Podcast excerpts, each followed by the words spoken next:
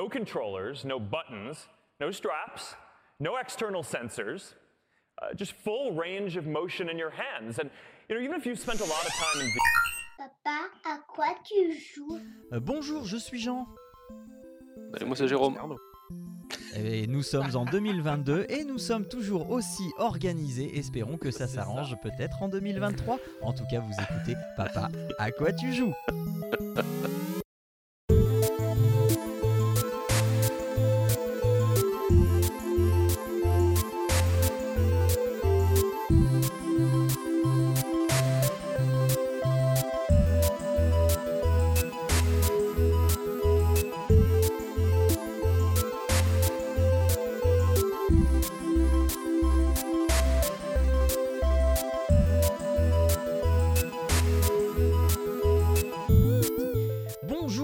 tous et bienvenue dans le 99e numéro de Papa à quoi tu joues. Vous avez entendu 99e, celui qui vient juste après le 97. Euh, voilà, je suis avec euh, Jérôme et avec Arnaud. Bonne année messieurs, comment allez-vous? Vas-y Arnaud. du coup, maintenant, on n'ose plus. C'est ça. Eh bien, écoute, euh, bonne année à vous également. Euh, ben, je me porte très bien.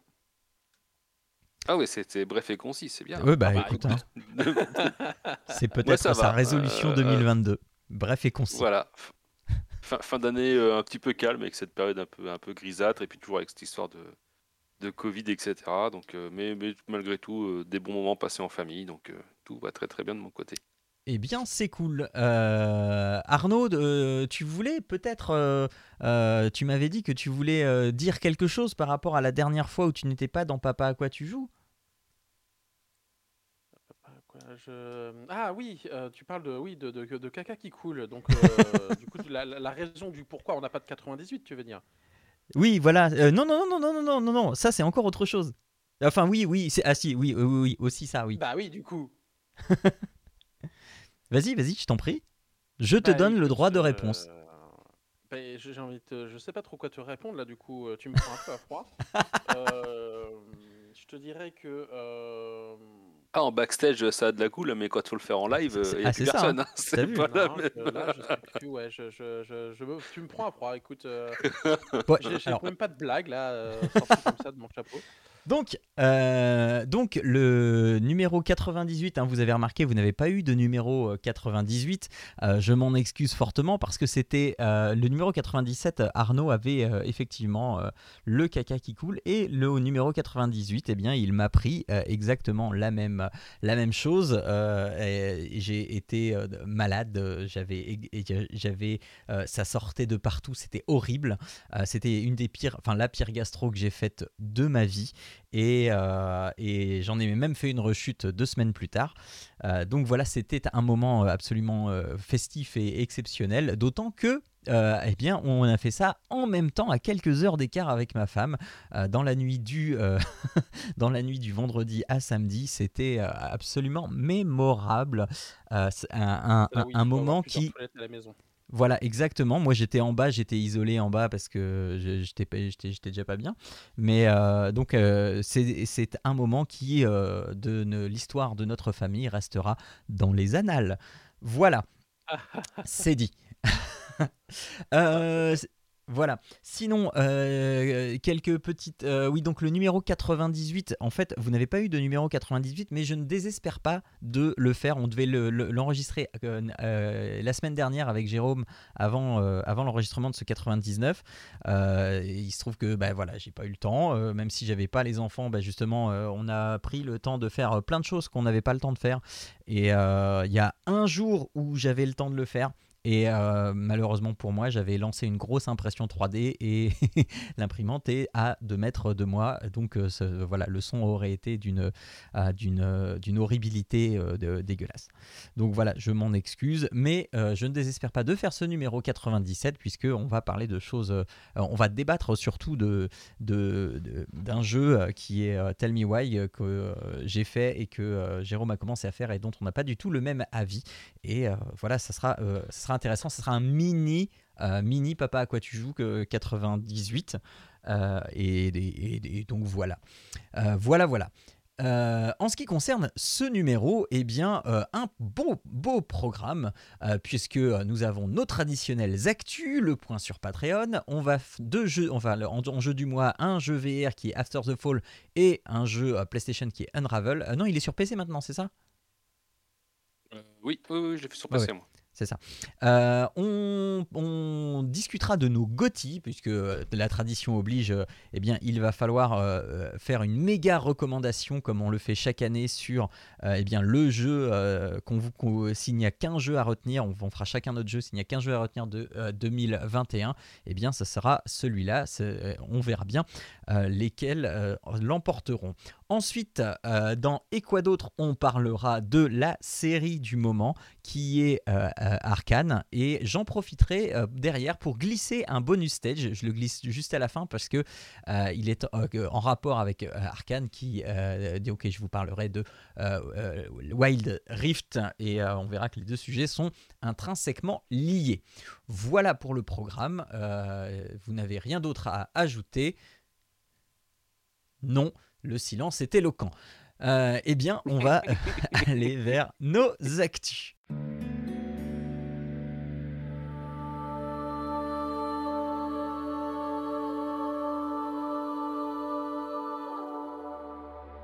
Alors pour ces actus, commençons avec euh, Shadow. Euh, ça faisait longtemps qu'on n'avait pas parlé de Shadow. Euh, Shadow refait parler de d'eux, de lui ou de d'elle. voilà, puisque il y a deux semaines, une, une semaine, deux semaines, Shadow a détaillé ses nouvelles offres. Donc ils avaient dit, et donc ils sont revenus un petit peu sur ce qu'ils avaient dit. Si vous vous rappelez, la dernière fois qu'on avait parlé de Shadow, en fait, Shadow avait dit qu'il lancerait une offre unique pour tout le monde, euh, donc après son rachat euh, euh, par euh. Euh, donc, il, lancerait une offre unique et, comme ça, tout le monde serait à la même enseigne, ça serait moins, contraignant et il y aurait des options qu'on pourrait rajouter sur l'offre, etc. etc. Donc, Shadow a revu un petit peu sa copie puisque, effectivement, il va y avoir une offre principale et donc le le challenge, euh, c'est de euh, remplacer le matériel qui commence à, à- à- à vieillir, puisque euh, euh, euh, en rachetant Sh- Shadow, c'est aussi le- ce- la promesse de Shadow, qui est de faire évoluer le matériel au fil du temps pour, pour ses abonnés. Et pour l'instant, l'offre de base, qui est l'offre Boost, eh bien, est sur, sur une, des cartes graphiques qui sont des GTX 1800. Euh, et euh, alors moi je suis sur une, autre offre donc j'ai une carte graphique qui tient un petit peu plus la route Euh, et donc d'ici 1080, genre, 1080. non mais euh, oui bah c'est Non mais, pas, mi- non, mais pas 1800, 1080. ah oui oui pardon excuse-moi C'est juste ça. oui c'est ça Euh, donc des 1080 pardon Euh, moi je suis sur une 2080 Euh, et donc d'ici 2024, euh, le- donc Shadow espère faire migrer tout le monde sur des, euh, des RTX 3080 et, euh, euh, et offrir aussi une offre performance euh, qui sera bah, l'équivalent de l'offre Infinite que, que, moi j'ai et donc qui sera euh, b- plus boostée par rapport, par rapport aux autres et, qui sera, et, dont le tarif sera, sera plus grand et enfin revu en conséquence mais pour l'instant on ne connaît absolument pas le tarif. Je rappelle que l'offre de base de Shadow est à 29,90 soit 30 euros. Euh, 29,99. Voilà. Euh, Est-ce que vous avez des choses à dire là-dessus? Est-ce que ça vous semble euh, euh, pas assez? Euh, Est-ce que ça vous semble pingre? Euh, Ou euh, on, va dans la bonne direction pour remettre Shadow sur les rails? J'ai réfléchi à la, question justement euh, quand j'ai lu l'article parce que euh, bah, on, on voit que déjà, euh, malgré le rachat d'OVH, ce qu'on avait peur, c'était qu'un peu euh, OVH s'approprie la techno mais délaisse un petit peu le produit. Finalement, Mhm. il semblerait que non, donc ça c'est déjà euh, la bonne nouvelle. Euh, après, je me rends pas compte, toi du coup, tu as l'option euh, Infinite, hein, ça que tu disais? Ouais, c'est ça, ouais. Et euh, si c'est pas indiscret, du coup, elle, elle te revient à combien par mois l'abonnement pour l'instant? Parce que Euh, alors, je saurais, euh, comme ça, je te dirais soit c'est 45, soit c'est 49, mais comme j'ai beaucoup de filleuls, euh, Ouais. en gros, euh, je paye moins qu'une qu'une boost. D'accord. Non, non, mais c'est pas grave, c'est juste pour. Parce qu'aujourd'hui, en fait, on voit que la boost, elle est à 30 et que la future euh, performance, enfin, pas performance, mais la future. euh, Euh, alors, boost, ouais. Elle s'appellera plus boost, ouais, mais ça s'appellera plus boost, je crois Non, que non, c'est un non, autre nom, enfin, peu importe. Euh, elle sera au même prix, donc on peut estimer que la performance qui va être l'infinite va être à peu près à des tarifs équivalents, je pense, quoi. Donc, Bah, euh, alors, le, le- là, on serait sur du euh, 3070, euh, mini- enfin, équivalent à une 3070. euh, après, euh, c'est. euh, c'est- en fait, le truc, c'est qu'ils vont. Enfin, de leur. euh, J'ai regardé le, le Shadow News qui était dédié à ça, et donc, et- effectivement, leur, leur plan, ça a l'air d'être euh, euh, que les les offres boost, donc les offres de base, euh, Mm. soit, soit de la récupération des offres euh, performance. euh, D'accord.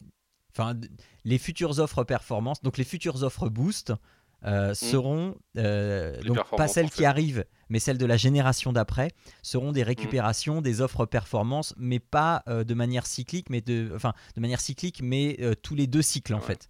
Euh, La performance, elle va rester sur deux cycles et après, elle va être récupérée par, euh, par, euh, par l'option de base. Donc, c'est le plan qui se dessinerait. Après, il n'y a rien de gravé dans le marbre non plus, mais il faut aussi que euh, Shadow, enfin, Shadow fasse, euh, continue de faire face à la pénurie de composants, les cartes graphiques, etc. Ce qui, n'est, euh, ce qui est un petit défi en soi. Et, donc, Ah ouais. Et donc voilà. Mais euh, Ouais, moi, je suis plutôt assez confiant parce que du coup, ça m'a l'air très sain, euh, ça m'a l'air euh, clair. euh, Et je, enfin, je vois, Mm. Je- ouais, je je- vois un, un bon avenir, quoi. Je, alors, une fois encore, hein, je trouve ça cool maintenant. j'ai toujours du mal à positionner, à positionner l'offre Shadow en fait. C'est ça qui me.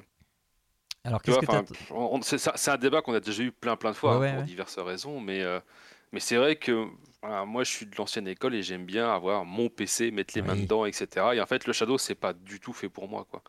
Et, et j'extrapole ça en partant du principe qu'un passionné euh, d'informatique et de gaming, en fait, il va préférer avoir son PC qu'un Shadow. Mais ça, c'est peut-être que moi. Par contre, j'entends, euh, par exemple, dans ton, dans ton expertise, dans ton cas de figure, en fait, que c'est plus simple d'avoir un Shadow que d'avoir un PC, en fait. Mais, Complètement, euh, oui. Mais, mais j'ai du mal à positionner parce qu'en fait, aujourd'hui, ils mettent vachement en avant les cartes graphiques. Et je me dis, est-ce que c'est vraiment le cœur de cible? J'en sais rien, en fait. Toi, ce qui est dommage, c'est qu'on n'ait pas de chiffres euh, qui puissent nous dire, bah voilà, euh, parmi les abonnés de Shadow, il y a X% de gens qui ne font que du gaming et que sur des jeux récents, par exemple, tu vois. Qu'on sache quel cœur de cible vraiment ça situe. En... Autant la Bah, technologie de, de, de, de- de- de cloud computing, je- ça j'y crois à fond. Autant la techno euh, spécialiste gaming et tout, on en revient toujours à la- à- au débat, euh, parce que on- tu l'as pas mis dans les news, je crois pas, mais il y a aussi euh, GeForce Now qui a sorti sa nouvelle offre qui, a Mhm. priori, alors hormis des problèmes d'arg- d'interface, euh, semble vachement intéressante aussi. Euh, mais euh, il y a toujours cette, cette contrainte du delta de l'input lag, en fait, qui, quand tu es sur le cloud, de toute façon, ne sera Ouais, jamais existe, au ouais. niveau du local. Donc, Ouais, ouais. euh, Mais euh, voilà, après pas. tu bah, euh, moi, je, enfin, de ce que j'en vois, de ce que j'en vois passer, etc. Oui, les utilisateurs de Shadow sont, sont hyper majoritairement des gamers. Euh, après, il y reste quand même des gens qui l'utilisent pour faire euh, de la 3D, pour faire du montage, même si euh, du montage, enfin, il faut avoir un sacré bon stockage et c'est voilà les, taux de transfert quand tu fais du montage. moi, ça me semble un petit peu un petit peu illusoire de faire du montage euh, sur Shadow, mais pour, euh, pour, ce qui est du reste, enfin, moi je touche un petit peu à de la 3D, je fais, euh, je fais, je fais mes impressions 3D, euh, mon slicer, etc. Et calculer, moi je m'étais jamais rendu compte, mais j'ai toujours fait mes calculs de, rendu euh, d'impression 3D, euh, donc le slicer mes, impressions. Donc, c'est tous les calculs qui sont à faire pour générer ton fichier que tu vas imprimer sur ton imprimante 3D. Et je m'étais jamais rendu compte à quel point ça pouvait être long parce que moi sur mon Shadow ça va très très vite. Euh, et donc je m'étais jamais rendu compte parce que j'ai dû le faire euh, j'ai dû le faire une fois sur mon Mac parce que euh, parce, bah, euh, parce que je voulais pas allumer son, mon Shadow et puis c'était un petit truc quoi Euh, et et- et- et j'ai vu que c'était mais d'une enfin longueur à faire ce truc. C'était, enfin voilà. Donc euh, avoir cette puissance qui est déportée et qui est accessible partout. euh, Enfin voilà, mo- moi eff- effectivement j'y trouve beaucoup d'intérêt parce que j'ai la connexion, parce que j'ai j'ai les cas d'usage qui vont avec. Maintenant, tu me donnes un GeForce Now, je, je- moi j'en veux pas parce que c'est Mhm. pas un PC. C'est euh, c'est un service de gaming et quand tu fais euh, quand, quand tu es abonné à GeForce Now, bah, tu es abonné à, au catalogue GeForce Now. Tu ne possèdes pas les jeux, euh, même si euh, on a enfin, le débat sur la possession de la licence, etc. Enfin voilà, Euh, tu, ne possèdes pas. Alors que sur un Shadow, tu commandes ton Shadow. Soit dit en passant, maintenant on l'a très vite, en, en Ouais, ce moins de que j'ai 24 vu. heures, Ça, voilà. Euh, et, donc tu as ton Shadow, tu installes Steam et tu as ta bibliothèque Steam. Donc euh, tu, n'as rien à racheter, enfin euh, voilà. Donc donc donc donc c'est plutôt, enfin moi ça me, moi ça me, ça me va très très bien. donc voilà. Donc passons à la news suivante. Euh, la news suivante qui est euh, Ubi, Ubisoft. Oh mon dieu, attention, euh, ça va pas très très bien chez Ubisoft. Ubisoft est en train de se mettre, de s'attacher un à un des boulets aux pieds euh, et de, de sorte à ce que maintenant il se traîne énormément de casseroles et peine, peine à avancer. Euh, et pourquoi? Alors, on va. euh, donc, on a déjà les affaires de harcèlement euh, chez Ubi dont on parle de- depuis un certain temps. Et ces problèmes de harcèlement, en fait, ne sont pas gérés euh, comme il se devrait. C'est-à-dire que au niveau des ressources humaines, euh, oui, on veut que cette histoire soit derrière nous, mais tout ce qu'on fait, c'est de la glisser sous le tapis pour euh, l'oublier. Et on ne prend absolument pas de mesures pour... enfin, de- on prend des petites mesures pour, euh, pour faire oublier cette histoire, ce qui ne passe absolument pas du côté des employés euh, ni des associations de défense des employés par rapport euh, eh bien, justement à ces problèmes de harcèlement, etc. Mais ce n'est pas tout. Ce n'est pas tout puisque en plus, en plus de ces problèmes qui ne se stoppent pas, hein, qui, qui, qui- continuent, eh bien Ubisoft s'est dit tiens. Euh, si on, allait se foutre dans, la mouise sur un autre domaine qui est celui des NFT. Euh, et Ubisoft a annoncé au cours du mois de novembre, je crois, euh, euh, non, le début décembre, pardon, euh, a annoncé euh, eh bien, utiliser les NFT dans leur jeu, enfin vouloir se mettre aux NFT dans leur jeu et, euh, et, à commencer à tester, euh, à, glisser euh, donc euh, ce que eux appellent les digits, donc c'est leur enfin leur version du, du NFT euh, dans Tom Clancy euh, Breakpoint. Donc on en avait parlé hein, du NFT quand on avait fait euh, le dossier du NFT dans le jeu vidéo et comment on pouvait vo- euh, qu'il allait être utilisé. Eh bien, on est en plein dedans puisque on est sur du euh, cosmétique. Sauf que, sauf que, eh bien, ça n'a plus à personne.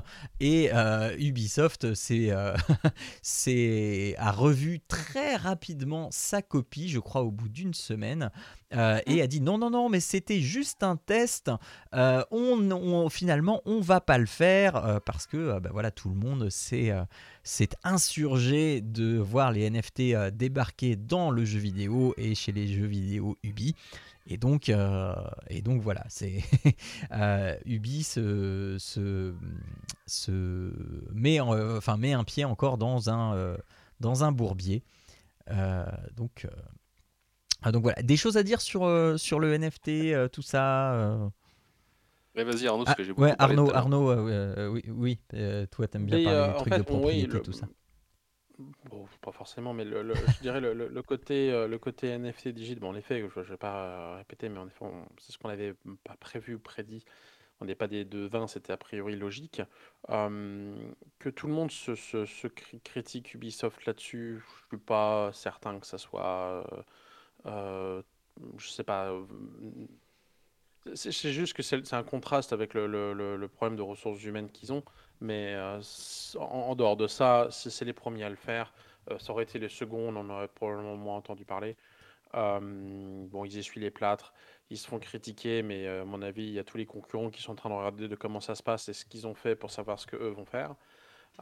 Concrètement, donc je pense qu'il ne faut pas lâcher un peu du lest à Ubisoft là-dessus. Maintenant, c'est sûr que c'est le, contraste avec les, problèmes qu'ils ont au niveau des ressources humaines. Les, deux autres liens que tu mets, tu, vois qu'il y a des, vagues de, départ, des, des- réponses, euh, tout ce qui s'est passé au niveau des, ressources humaines qui ne sont pas adressées. Donc c'est ce contraste-là qui fait mal et que du coup, euh, les, gens, je pense, euh, en profitent pour se, lasser, pour, pour se lâcher dessus et puis euh, jouer au cynisme. Mais euh, d'un d'un point de vue purement pragmatique, les mecs qui s'occupent du NFT, c'est pas forcément un mec qui, qui, qui ont joué les ressources humaines, quoi. Donc je trouve ça un peu euh, vache quelque part peut-être de, de, de saquer les, les- les- les gens qui ont travaillé à mettre les- en place les NFT alors qu'ils sont pas forcément responsables du reste. Euh, Mais- c'est juste que la, la société, euh, tu, tu vois vraiment que du coup la, la société a une mauvaise image et que du coup, euh, tant qu'ils n'auront pas adressé les, problèmes de ressources humaines qu'ils ont eus, euh, quoi qu'ils fassent, à chaque fois ça va revenir là-dessus parce que personne n'a oublié. Et, je suis- et je, suis pense que c'est plus un problème comme de, de, de Ubi que juste euh, proposer un nouveau service. Quoi. Je suis pas certain que ce soit lié, moi. hein, euh, le... Moi non plus, non, je pense pas. Non, non, c'est. c'est plus la techno, la techno NFT en fait qui euh, au- aujourd'hui en fait le problème du NFT c'est que euh, cer- certaines marques se le sont appropriées notamment dans euh, dans l'art ou dans les choses comme ça en disant c'est le futur euh, des, des certificats d'authenticité. Enfin il y a plein plein plein de choses. Et en fait je pense que euh, le, NFT ça peut éventuellement peut-être marcher au niveau du jeu vidéo mais il faut pas que ça soit présenté comme Ubisoft l'a fait, c'est-à-dire qu'aujourd'hui on voit des jeux en free to play qui proposent déjà des, objets à l'achat en fait. Le seul truc, c'est qu'ils devraient mettre euh, un NFT euh, bah, directement gratos fourni avec la première personne qui achète le premier objet cosmétique que tu obtiens. Tu vois. Ça devrait pas être j'achète des NFT, c'est j'achète du cosmétique comme j'achète dans n'importe quel autre jeu. Sauf que si j'ai la chance d'être le premier à obtenir le truc, et bah du coup euh, j'ai euh, j'ai le NFT qui va bien. Mais, euh, Mais, mais là, et je pense que là, tel que c'était présenté. C'est ça, c'est qu'en fait, les, les, premiers NFT disponibles sur Breakpoint, ils sont gratuits. Donc après, euh, après en plus, Ah non, non, non, tu rigoles. Non, non, non, non, c'était pas gratuit, c'était du cosmétique payant. Tu rigoles ou quoi, toi? Bah, Non, non, non, c'était- qui a marqué là sur Ubisoft, il marquait que les premiers NFT disponibles sur Breakpoint sont gratuits. Alors moi, c'est pas ce que j'ai vu. Le truc, c'est qu'en fait, les, les, les NFT euh, n'impactaient pas le gameplay, c'était Ouais. que de l'achat cosmétique. Et que du coup, Ouais. tu pouvais dire, ah bah tiens, j'ai acheté euh, euh, le backpack de la skin de, du développeur du jeu spécifiquement parce que voilà, machin. C'était ça l'idée, quoi. Sauf que ça fait un four parce que les mecs ont dit, bah ça va, déjà, vous nous pompez. euh, avec euh, les achats in-game euh, sur les free-to-play, en plus vous allez nous pomper avec les NFT, alors qu'en fait c'est de la pipe quoi. Donc, et alors, ce Mais qui s'est mais- passé, c'est qu'ils ont mis, c'est qu'Ubisoft a mis énormément d'argent dans le développement de cette techno parce qu'en plus ils ont pris une blockchain qui n'était pas une blockchain euh, euh, mainstream entre guillemets, c'est le Ouais. Tezos a priori. Euh, et en fait, ça leur a coûté beaucoup plus d'argent que ce que ça leur en a rapporté. Et c'est pour ça qu'ils ont commencé à rétro-pédaler parce qu'ils ont vu le four que ça a fait. Ils ont fait hop hop hop. C'était juste un Ouais, test. même, vous enflammez pas. Non, non, mais il a raison. Mais- Les, les, les, premiers NFT disponibles sur Break- Breakpoint seront gratuits. Reste à maintenant savoir si cela arrivera tout de même à modérer la spéculation à outrance. Ah, mais c'était sur, ça, c'était sur le premier, euh, le premier euh, truc que tu as mis du coup. Oui, oui, oui. L'article, ah, non, non, parce que dans, dans l'évolution, parce que tu parlais de l'évolution, moi j'ai retrouvé un article sur le Journal du Geek, alors je pourrais le mettre dans les notes, euh, où en fait, non, non, c'est pas ça. Aujourd'hui, en fait, la- la- les ventes d'objets NFT qu'ils ont fait dans Breakpoint, qui n'étaient pas gratuits pour le coup, leur ont rapporté à peu près moins de 2000 euros. Ouais. C'est-à-dire qu'ils ont vendu une quinzaine d'objets quoi, en NFT. Mm, C'est- mm, c'est- juste ridicule, quoi. Ah oui, non, mais et- euh, euh, de base, de base un, un- un- une transaction NFT coûte de l'argent. Donc, si tu Oui. fais un NFT gratuit, euh, bah déjà tu perds du fric. C'est ça. euh, Mais Donc- non, non, donc- et en fait, les c'est mecs, pas bon non, plan. c'est pas le plan, mais effectivement, je pense qu'il n'y a pas de relation entre le- le- le- l'hi- Non. l'histoire de, de boîte noire évoquée dans le premier article et, euh, et le NFT, en fait. C'est juste que, Voilà. euh, bah, au bout d'un moment, euh, t'en as marre d'être pris pour un. de te faire essorer, quoi. Donc, euh, et là, sous prétexte que t'aurais l'objet, machin, bah, on s'en fout, si tu veux. Il y a des objets, euh, des skins dégueulasses, il y en a déjà dans, tous les jeux, donc. euh, bah oui, non, mais c'est. une de plus, c'est- une de moins. C'est pas la mettre de mettre un digit. En plus, les mecs, ils sont même pas capables d'assumer qu'ils mettent du NFT, mais ils appellent ça digits. Mais non, mais putain, sans déconner, quoi. À un moment donné. euh. Ouais, mais ce que je, ce que je veux dire par là, c'est que je pense qu'ils sont aussi pris parce que c'est c'est les premiers à le faire, mais tout le monde regarde. Ça me fait, en fait, ça me fait penser à l'époque où, euh, euh, tu sais, euh, tu sais, à l'époque de la sortie de la Xbox One et puis de la, la PS4, où euh, Xbox avait prévu, euh, tu sais, de, de, de plus faire de, de support euh, et que et P- et PS4 s'était moqué d'eux en disant, bah regardez, moi je veux partager un jeu et puis je le partage et puis ils avaient mis ça C'est en pas scène. l'inverse? Non, non, c'était non, c'était comme ça. Ah, C'était PlayStation. Parce Et, que euh, euh, Xbox avait fait sa conférence avant, justement. Et, pour moi, euh, tous les autres euh, éditeurs de jeux regardent, c'est juste les premiers à l'avoir fait, donc du coup ils, essuient les plâtres de tout le monde. Et euh, si je faisais le parallèle avec le, problèmes de ressources humaines, c'est parce que dans les autres justement, ils, se moquent du fait que euh, ils aient lancé le- leur, truc NFT,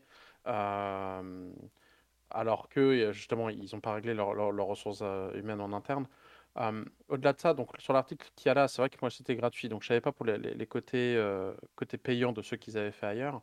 Euh, mais je pense que quelque part, que ce soit eux ou ailleurs, y les NFT vont arriver et vont probablement perdurer, notamment avec le, le, métaverse et autres trucs et autres goodies et autres Oui, oui, non mais aspects qu'on va avoir. Et donc, du coup, les, les, les, skins euh, tu sais, euh, uniques que tu auras euh, via NFT, tatoué, euh, peu importe ce que tu vas, ce que tu, le, le terme que tu vas leur donner, ça, ça, ça va arriver. C'est juste que ici, ils sont, à mon avis, mal pris. Et puis, au niveau communication, ici, ils sont aussi, à mon avis, foirés. Je pense qu'ils auraient mieux fait faire profil bas et adresser d'autres choses Ouais, que de moi je suis sortir ça. Ça aurait été, à je mon suis- avis, un peu plus, mieux reçu.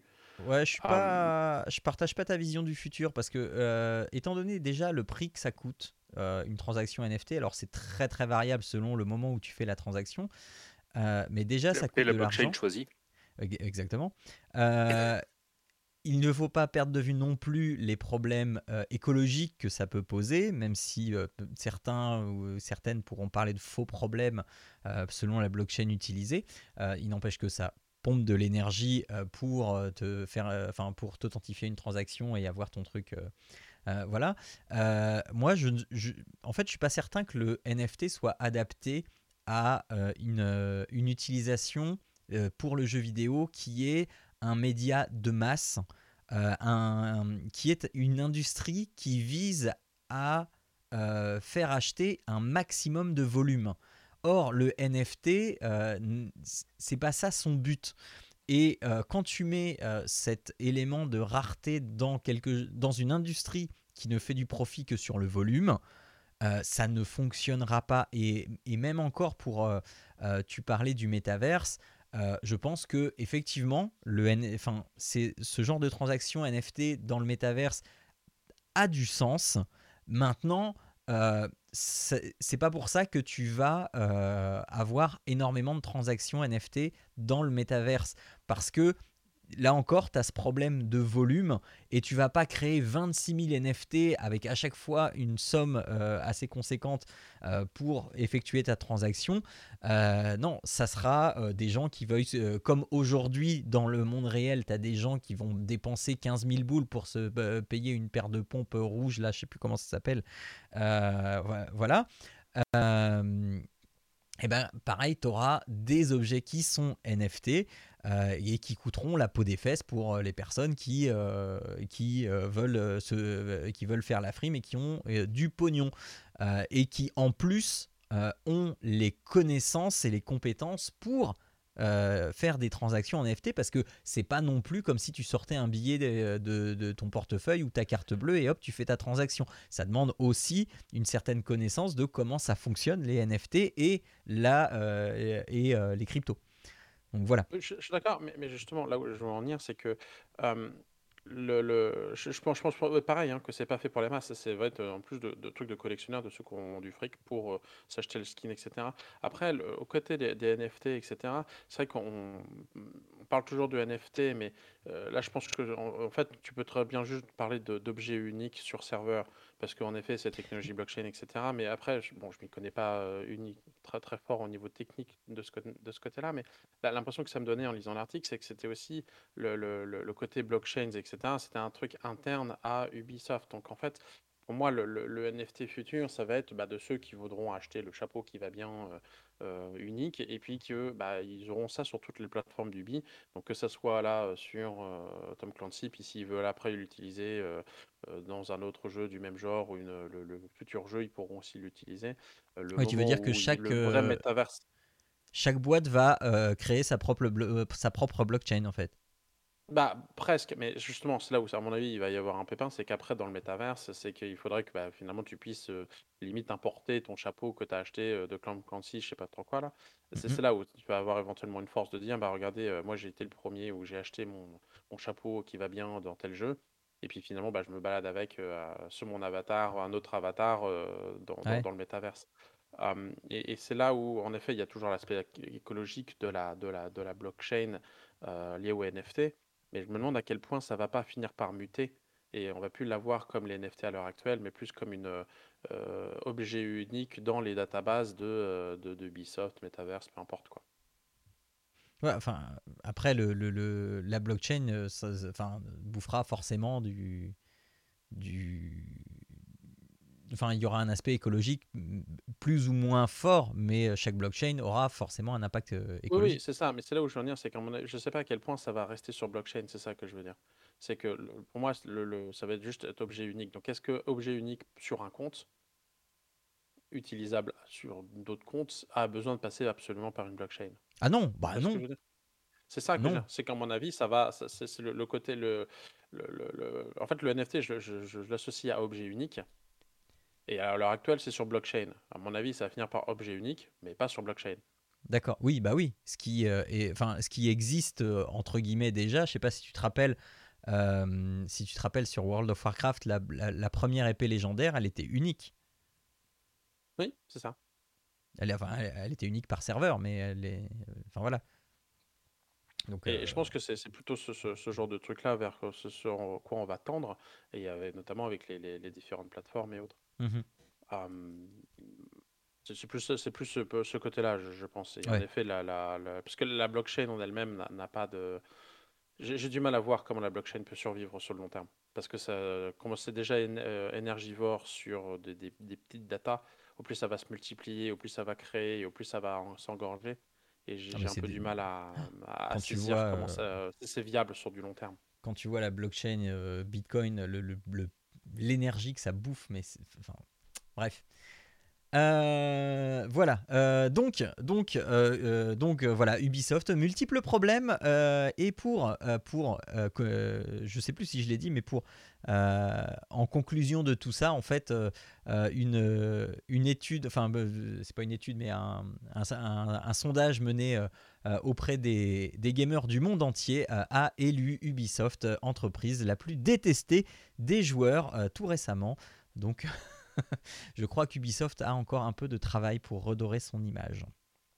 Euh, ah si, si, si, une chose que je n'ai pas dite euh, également avant de conclure, euh, c'est que tous ces problèmes et donc cette mauvaise image d'Ubisoft, enfin tous ces problèmes et d'autres, dont des problèmes de salaire, en fait font que de toute son histoire, eh bien Ubisoft, connaît une, une vague de démissions, euh, de fuite de cerveau comme on dit, et euh, pour euh, bah, au profit de d'autres d'autres petites enfin plus petites boîtes de jeux vidéo parce que les salaires ne sont pas assez bons parce que Ubisoft est accusé par ses propres employés de ne pas prendre de risques de, de, se stagner dans un certain immobilisme de, de, freiner la création.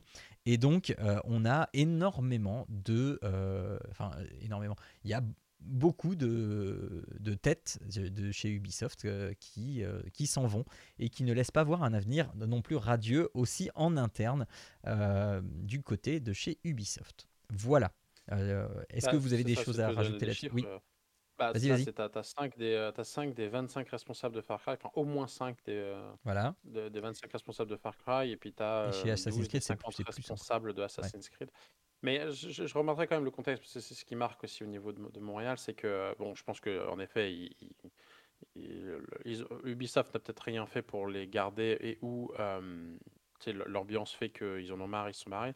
Mais Ouais. il faut voir qu'il y a quand même une, une compétition très rude à Montréal. hein.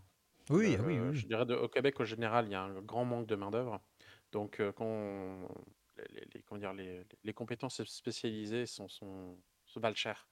Mm, mm. Donc, euh, c'est ce qu'on appelle éventuellement, on peut appeler ça le fil de cerveau, mais c'est juste que il y a, y a beaucoup d'entreprises qui viennent s'installer dans, le- dans le- le- la région de Montréal et bah, ils vont piocher là où il y en a et puis les, les gens sont pas. euh, Bah oui, mais si tu veux garder tes employés, euh, C'est ça. Donc après, c'est juste que, en effet, s'ils n'ont rien fait pour les garder et où l'ambiance n'est pas géniale, et ils ont fait, bon, bah bah oui. regardez, on va aller voir. Tu sais, le moment où tu as ton employé qui dit l'herbe est plus verte et peut-être plus verte ailleurs, tu, tu l'as à moitié perdu, quoi.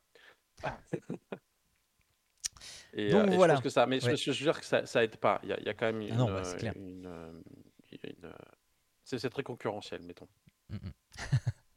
Donc voilà, euh, donc voilà, donc euh, on verra si 2022 euh, va être l'année de la rédemption chez Ubi ou euh, ou au contraire celle qui va euh, sonner le glas. Enfin même si euh, en, en un an Ubi ne, ne, ne peut pas trop couler, mais bon. Euh, parlons euh, d'autre chose, parlons de TikTok. Diantre, TikTok dans cette émission, mais que fait TikTok dans cette émission? Eh bien, TikTok se lance dans un logiciel qui va permettre le streaming de jeux en direct. Donc, en plus de voir des vidéos débiles, vous pourrez voir des live jeux vidéo sur TikTok. Euh, Est-ce que, euh, avant que je fasse mon analyse, je vais donner la parole à Jérôme, qui est un fin connaisseur de TikTok, parce que. Parce qu'il a une fille en âge de, Ah, je ne savais Ah oui, pas, non, euh, non, bah étais non, bah non, c'est 13 ans. Euh, ah oui, sais euh, pas. oui c'est vrai, c'est vrai, c'est 13 ans. Euh, donc, euh, donc, Jérôme, que penses-tu de, de, de cette euh, intrusion de- du, du jeu vidéo dans TikTok, du, du streaming de jeux vidéo dans TikTok? Est-ce que c'est une bonne idée ou est-ce que c'est une très mauvaise idée? C'est la, c'est la même idée que YouTube qui se met à faire des shorts pour justement concurrencer TikTok sur les programmes courts en fait. C'est-à-dire qu'aujourd'hui les mecs ils ont tellement pas d'idées qu'ils voient juste ce qui marche à côté et tu pourras tout faire sur tout. Et c'est ça en fait c'est euh, je me dis mais en fait sur TikTok tu fais des vidéos courtes et tu pourras faire du stream en live. Sur YouTube tu fais des vidéos courtes des vidéos longues et du stream en live. Euh, Twitch bientôt on va y arriver aussi parce qu'ils ont mis le truc avec les replays euh, où tu peux revenir à demi temps en arrière etc enfin en fait, les mecs, ils, innovent sur rien, ils prennent juste ce qui marche et ils l'intègrent dans leur plateforme. Donc, est-ce que c'est bien ou pas? J'en sais rien. Moi, ce que j'y vois, c'est surtout la problématique euh, d'interaction et de toxicité que ça va engendrer au terme de modération. Parce que dans l'article, nous, oui, ça va être modéré en temps réel par les bots de TikTok, machin. Oui, alors, on, voit comment ça se passe sur Twitch. hein. Autant dire que c'est pas possible. Ça, ça marche quand tu as 5, 6, 7 personnes et puis que ça va bien. Mais quand tu as des millions de, ou des milliers de vues en même temps ou de, de mecs qui discutent, euh, la, la modération en temps réel, c'est pas possible. Alors, il faut avoir une armée de modérateurs. Quoi. Mhm. Et, et on sait pertinemment, euh, vous comme moi, que ça, ça finira avec, avec du harcèlement, avec, euh, avec comment dire, des préjugés, avec euh, enfin, tout, tout, ce- Mhm. tout ce qui pollue aujourd'hui euh, l'Internet sous couvert d'anonymat. En fait, une, une fois encore, il faudrait réussir à, à lever cette histoire d'anonymat pour que les gens prennent leurs responsabilités, au moins sur ce qu'ils disent. Bah, et là, peut-être que ça irait mieux. Quoi. Mais bon, Bah, ça, c'est un autre débat. Bah non, mais euh, euh, j'ai souvenir d'une étude euh, que j'avais vue passer et qui disait que en fait, même quand tu, rem- même quand tu enlevais cet anonymat, ça réglait quasiment aucun problème. Parce que tu as cette, cette, euh, cette sensation de, euh, euh, à travers l'écran, ouais. c'est pas grave, euh, c'est, Mmh. voilà. Mais, euh, mais pour le- moi, ça reste aussi grave, dans, dans le sens où, en oui, fait, ah mais oui, oui, oui. Non, mais c'est juste de dire que euh, euh, ce- truc de lever l'anonymat, en fait, c'est pas vraiment la bonne solution parce que il, il aurait été euh, prouvé que ce- cette levée d'anonymat ne change quasiment rien. C'est- Alors, c'est très très minime. dans, l'idée, je suis d'accord avec toi dans le sens où, effectivement, si tu as juste un nom un prénom, ça n'importe rien. Mais quand je dis la levée d'anonymat, c'est euh, ça, ça englobe, entre guillemets, un package. À savoir que tu puisses avoir des recours derrière, en fait. Tu lèves l'anonymat, tu puisses aller mettre une main courante, par exemple, avec les captures d'écran qui font foi, avec le nom de la personne qui est euh, retraçable par les forces de l'ordre euh, via la plateforme, etc. Que le mec puisse être venu chez lui. hein, voilà, toi, enfin, il y a toute une. De, de, de- dire, en fait, aujourd'hui, tu, tu agresses quelqu'un de manière virtuelle, effectivement, il y a ce côté, c'est pas physique, donc c'est moins. euh, Il y, a, il y a moins de retenue parce que t'as t'as pas le contact de la personne en face de toi. Mais je pense que si demain il y avait effectivement peut-être plus l'anonymat et que si qu'il y avait de plus en plus, alors je vais prendre des mots qui sont pas les bons parce que je suis pas, je suis pas du milieu, mais si tu allais chez les gens, euh, leur faire faire des interrogatoires ou euh, les interroger sur euh, bah, tel jour à telle heure vous avez interrogé tel, enfin on a eu X plaintes contre vous, il y a cette personne-là avec cette preuve-là, cette personne-là avec cette preuve-là, celle-là avec celle-là, et toi ainsi de suite, les foutre peut-être en garde à vue, en dégrisement, j'en sais rien, enfin toi vraiment leur mettre la pression, et je pense que peut-être qu'à terme, tu vois, ça pourrait réduire les choses, mais c'est gigantesque comme entreprise parce qu'il faut que ça soit fait au niveau mondial. Et je pense que c'est très compliqué du coup à faire quoi. Euh, Arnaud, toi qui connais euh, un petit peu moins bien TikTok, est-ce que tu as le même son de cloche? Est-ce que tu Un penses que petit peu c'est. Euh, mais je suis en fait du, du même avis. euh, ça fait peur, preuve en fait qu'il n'y ait pas vraiment de, de- de- de- d'innovation. C'est-à-dire qu'on regarde ce qui marche ailleurs et puis on intègre. Euh, du coup, ils sont tous en train d'intégrer ce que font les autres et au final, ça va être bah, les, les- les- les- les mêmes services sur chaque chose. Bon, maintenant, moi, le, le- côté concurrence et tout ça, j'ai jamais eu de mal, quoi. Donc, mettons, euh, Twitch euh, cherchera peut-être à faire de l'innovation quand les autres auront euh, pris un peu le, le, pas sur leur part de marché, si un jour ça arrive, mettons. Parce qu'il va falloir rarement que justement, si tout le monde est identique, c'est là où tu vas chercher à te différencier. Donc, c'est là où les la, créativité les, les gens créatifs vont être un peu plus écoutés, plutôt que les gens juste financiers. Donc, euh, je pense que c'est un peu comme des phases, c'est-à-dire que tout le monde se, se- se- se ressemble, puis finalement après cherche à se différencier. Ah bah, c'est quelque chose qui, qui marche, donc du coup je le copie, ça se ressemble, et puis ainsi de suite. Donc là, je pense qu'on est plus dans la phase de, de, de- pas de consolidation, mais où les gens vont à des, des copies en gros, même si c'est des plateformes différentes. Mhm. Et puis bah, la, la créativité, et puis le, le, le- le petite chose qui fait que c'est différent bah, va venir par la, par la suite. Donc euh, maintenant, euh, une autre option que, que, que- Twitch pour faire des, euh, des vidéos, ma, foi, pourquoi pas. Euh, donc ouais, c'est à peu près ça. Après, pour tout ce qui est concernant harcèlement, etc., ouais, c'est vrai que c'est clair que c'est compliqué à, gérer. Le, le, le côté anonymat reste problématique et, je rejoins Jérôme en disant, bah, ouais, quand tu n'es plus anonyme, tu peux être tenu responsable de ce que tu dis. Donc c'est déjà un peu plus compliqué, même si tu n'en as pas conscience sur le fait et que ça va pas régler instantanément les problèmes, parce que, comme tu disais aussi, Jean, euh, je pense qu'il y a un côté euh, de, de ce qu'on appelle les, cellules miroirs là, de mémoire. euh, qui font euh, le- tu de l'empathie en fait, qui, Mhm. gèrent, qui gèrent l'empathie quand tu as une personne en face de toi et qui qui t'embête, euh, tu qui te donne un peu de retenue et qui euh, te, te fait être un peu plus gentil, je te dirais, avec ton prochain. N'existe pas dans un écran. T'es t'es pas empathique avec un écran, un écran de télé. Donc, euh, je pense que c'est sûr que ça va peut-être, euh, ça va pas régler tout le problème, mais tant qu'à partir du moment où tu es, tu es tenu responsable euh, de, de- de ce que tu dis, ça va peut-être faire commencer à réfléchir les gens. Mhm. Donc, euh, mais c'est pas facile à régler en effet au niveau mondial, j'ose même Ouais. pas imaginer. Puis, euh, puis- Ouais, tout je suis tout à fait d'accord avec tous ce- tous ces problèmes de modération, etc. Mais euh, je n'ai pas euh, le même son de cloche que vous quant, à, euh, quant au fait que TikTok se mette justement au live de, de jeux vidéo. Donc les problèmes de modération, ça c'est certain, c'est enfin, le gros panneau rouge qui clignote là en disant attention, mauvaise idée, mauvaise idée. Mais elle n'est pas si mauvaise que ça, parce que je pratique TikTok, figurez-vous, à mon grand malheur, puisque ce- ce- enfin, voilà, c'est euh, à des fins purement euh, scientifiques et, promotion, et d'extension du, de la promotion Oui, du oui, podcast. Euh, si, si, non, je- non, non, mais je t'assure, c'est- c'est- c'est c'est- c'est- c'est- oh, c'est une poubelle ce truc, mais bref. Euh, et donc, et donc, Ah, ça euh, balance les termes quoi. ah bah écoute.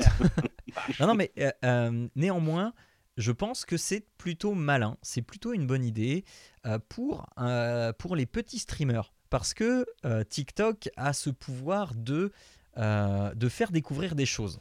Des choses qui certes sont dans tes centres d'intérêt, puisque euh, tout le monde loue l'algorithme TikTok pour son efficacité redoutable.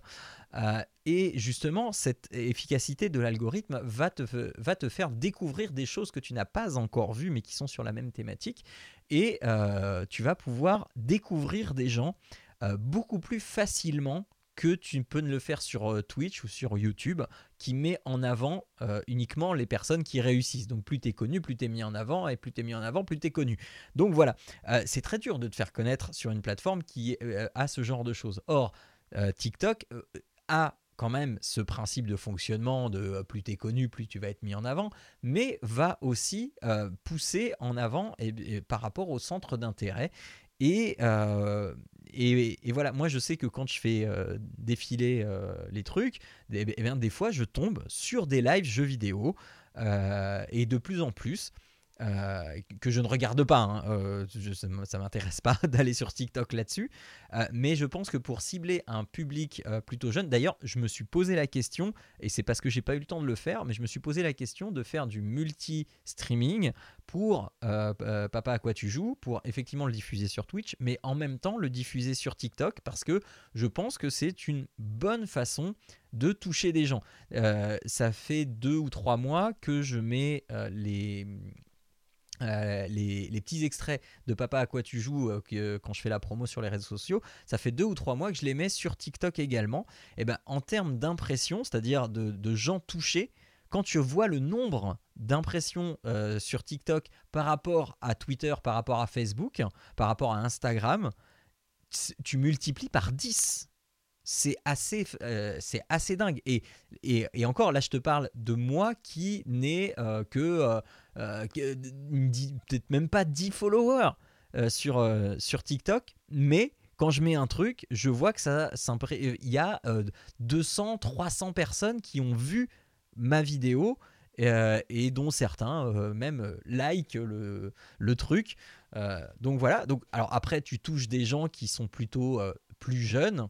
même si la moyenne d'âge de, TikTok commence un petit peu à se à, à augmenter puisque euh, de plus en plus de créateurs euh, se mettent également à TikTok voyant justement cette, euh, cette, euh, différence de, de comment tu touches les gens. Euh, et je pense que effectivement c'est pas une mauvaise idée de se mettre sur TikTok. Alors pas quand tu es quelqu'un d'hyper connu et que tu veux euh, faire tes streams etc mais pour te faire connaître je pense que c'est un moyen plutôt pas mal euh, de euh, tomber comme ça par hasard chez les gens et euh, pourquoi pas eh bien d'accrocher et de faire un nouveau public. Voilà. Est-ce que je vous ai un peu plus convaincu? Vas-y. Vas-y, vas-y, vas-y. Donc, En fait, moi, je, je- je- je résume en disant que tu as l'air de dire que l'algorithme de euh, TikTok est moins sélectif et euh, plus ouvert à, aux plus Non. petits, c'est ça en gros. C'est Non, que, alors pas, euh, pas moins il- sélectif. il large Justement, c'est le contraire. L'algorithme de TikTok est plus sélectif par rapport à tes centres d'intérêt. Et si tes centres d'intérêt sont euh, quelque part en rapport avec le jeu vidéo, eh bien, euh, on va te proposer du contenu. Et ce qui fait la force de TikTok, en fait, c'est que euh, euh, tu swipes comme ça, c'est des vidéos très courtes, et de temps en temps, tu as un live comme ça qui, vient s'interposer entre les vidéos très courtes que tu passes. Et donc, le, volume de vidéos que tu passes, tu passes un quart d'heure sur TikTok, tu as vu au minimum une centaine de vidéos. Donc, c'est-à-dire au minimum une centaine de personnes. C'est ce, ce swipe constant qui fait que tu vas découvrir plus de choses que tu ne le ferais sur Twitch ou YouTube. En fait, ce que je veux dire, c'est que c'était le, le- au niveau de, de- Quand je dis sélectivité, c'est que j'ai l'impression, après c'est juste une impression, parce que je ne Mhm. suis pas énormément Twitch, Twitch de toute façon non plus, mais j'avais l'impression que euh, Twitch ou, ou YouTube va euh, te proposer que des les très gros, comme tu disais, les, les très gros euh, streamers et autres très connus, machin, etc., visibilité. Mhm. Du coup, ceux qui vont démarrer ou qui vont peut-être avoir moins de public vont être moins mis en avant. Alors que sur. TikTok, l'impression que ça me donnait, c'était que ben, peu importe, parce que si c'est suffisamment proche du, ça. du- de la thématique, ça va être mis quand même devant. Donc Oui. du coup, tu vas avoir plus l'occasion de croiser des gens qui sont moins connus que euh, sur Twitch Mhm. et YouTube. Mais tu as l'air de dire aussi finalement également que c'est aussi lié juste par la quantité et que le format court fait que tu as plus une quantité. Dans cette quantité, tu vois des plus petits.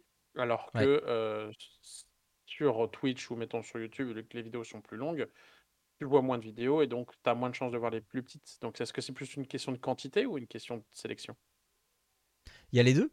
Il y a, il y a tout à fait les deux. Moi, là, il y a un gars que je ne connaissais pas qui, qui s'appelle Coben, euh, qui, qui fait euh, énormément de TikTok sur de- des impressions 3D. C'est hyper intéressant.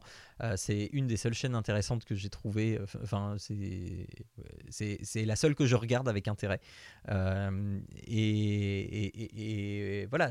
Après, euh, enfin, c'est justement, l'intérêt de l'algorithme TikTok, il est là, c'est qu'il sait faire le, le- le bon équilibre entre le volume, la qualité et euh, la, la renommée euh, des, de ce que tu vas regarder. Jérôme, tu voulais dire toi? Non, non, je voulais dire que j'étais assez d'accord avec toi sur le fait peut-être de toucher un, un public plus jeune en fait qui est pas dans la cible et forcément euh, de ce que tu pourrais trouver sur un, un Twitch ou un YouTube en fait parce qu'aujourd'hui le TikTok c'est quand même utilisé majoritairement par les jeunes. Alors j'entends euh, en termes de public, hein, pas en termes forcément de, du- d'usage pro comme ça tu pourrais le faire parce qu'à partir du fait que tu fasses un usage pro. Euh, mais, mais, mais, mais au-delà de ça, je, je, je sais pas. Enfin, je, trop vieux pour ces conneries. Ça, si je peux me permettre de dire un truc. Tu, mais tu Je- as je- tout je à fait pas. raison. Tu as tout à fait raison. Mais euh, euh, je, comprends pas quoi.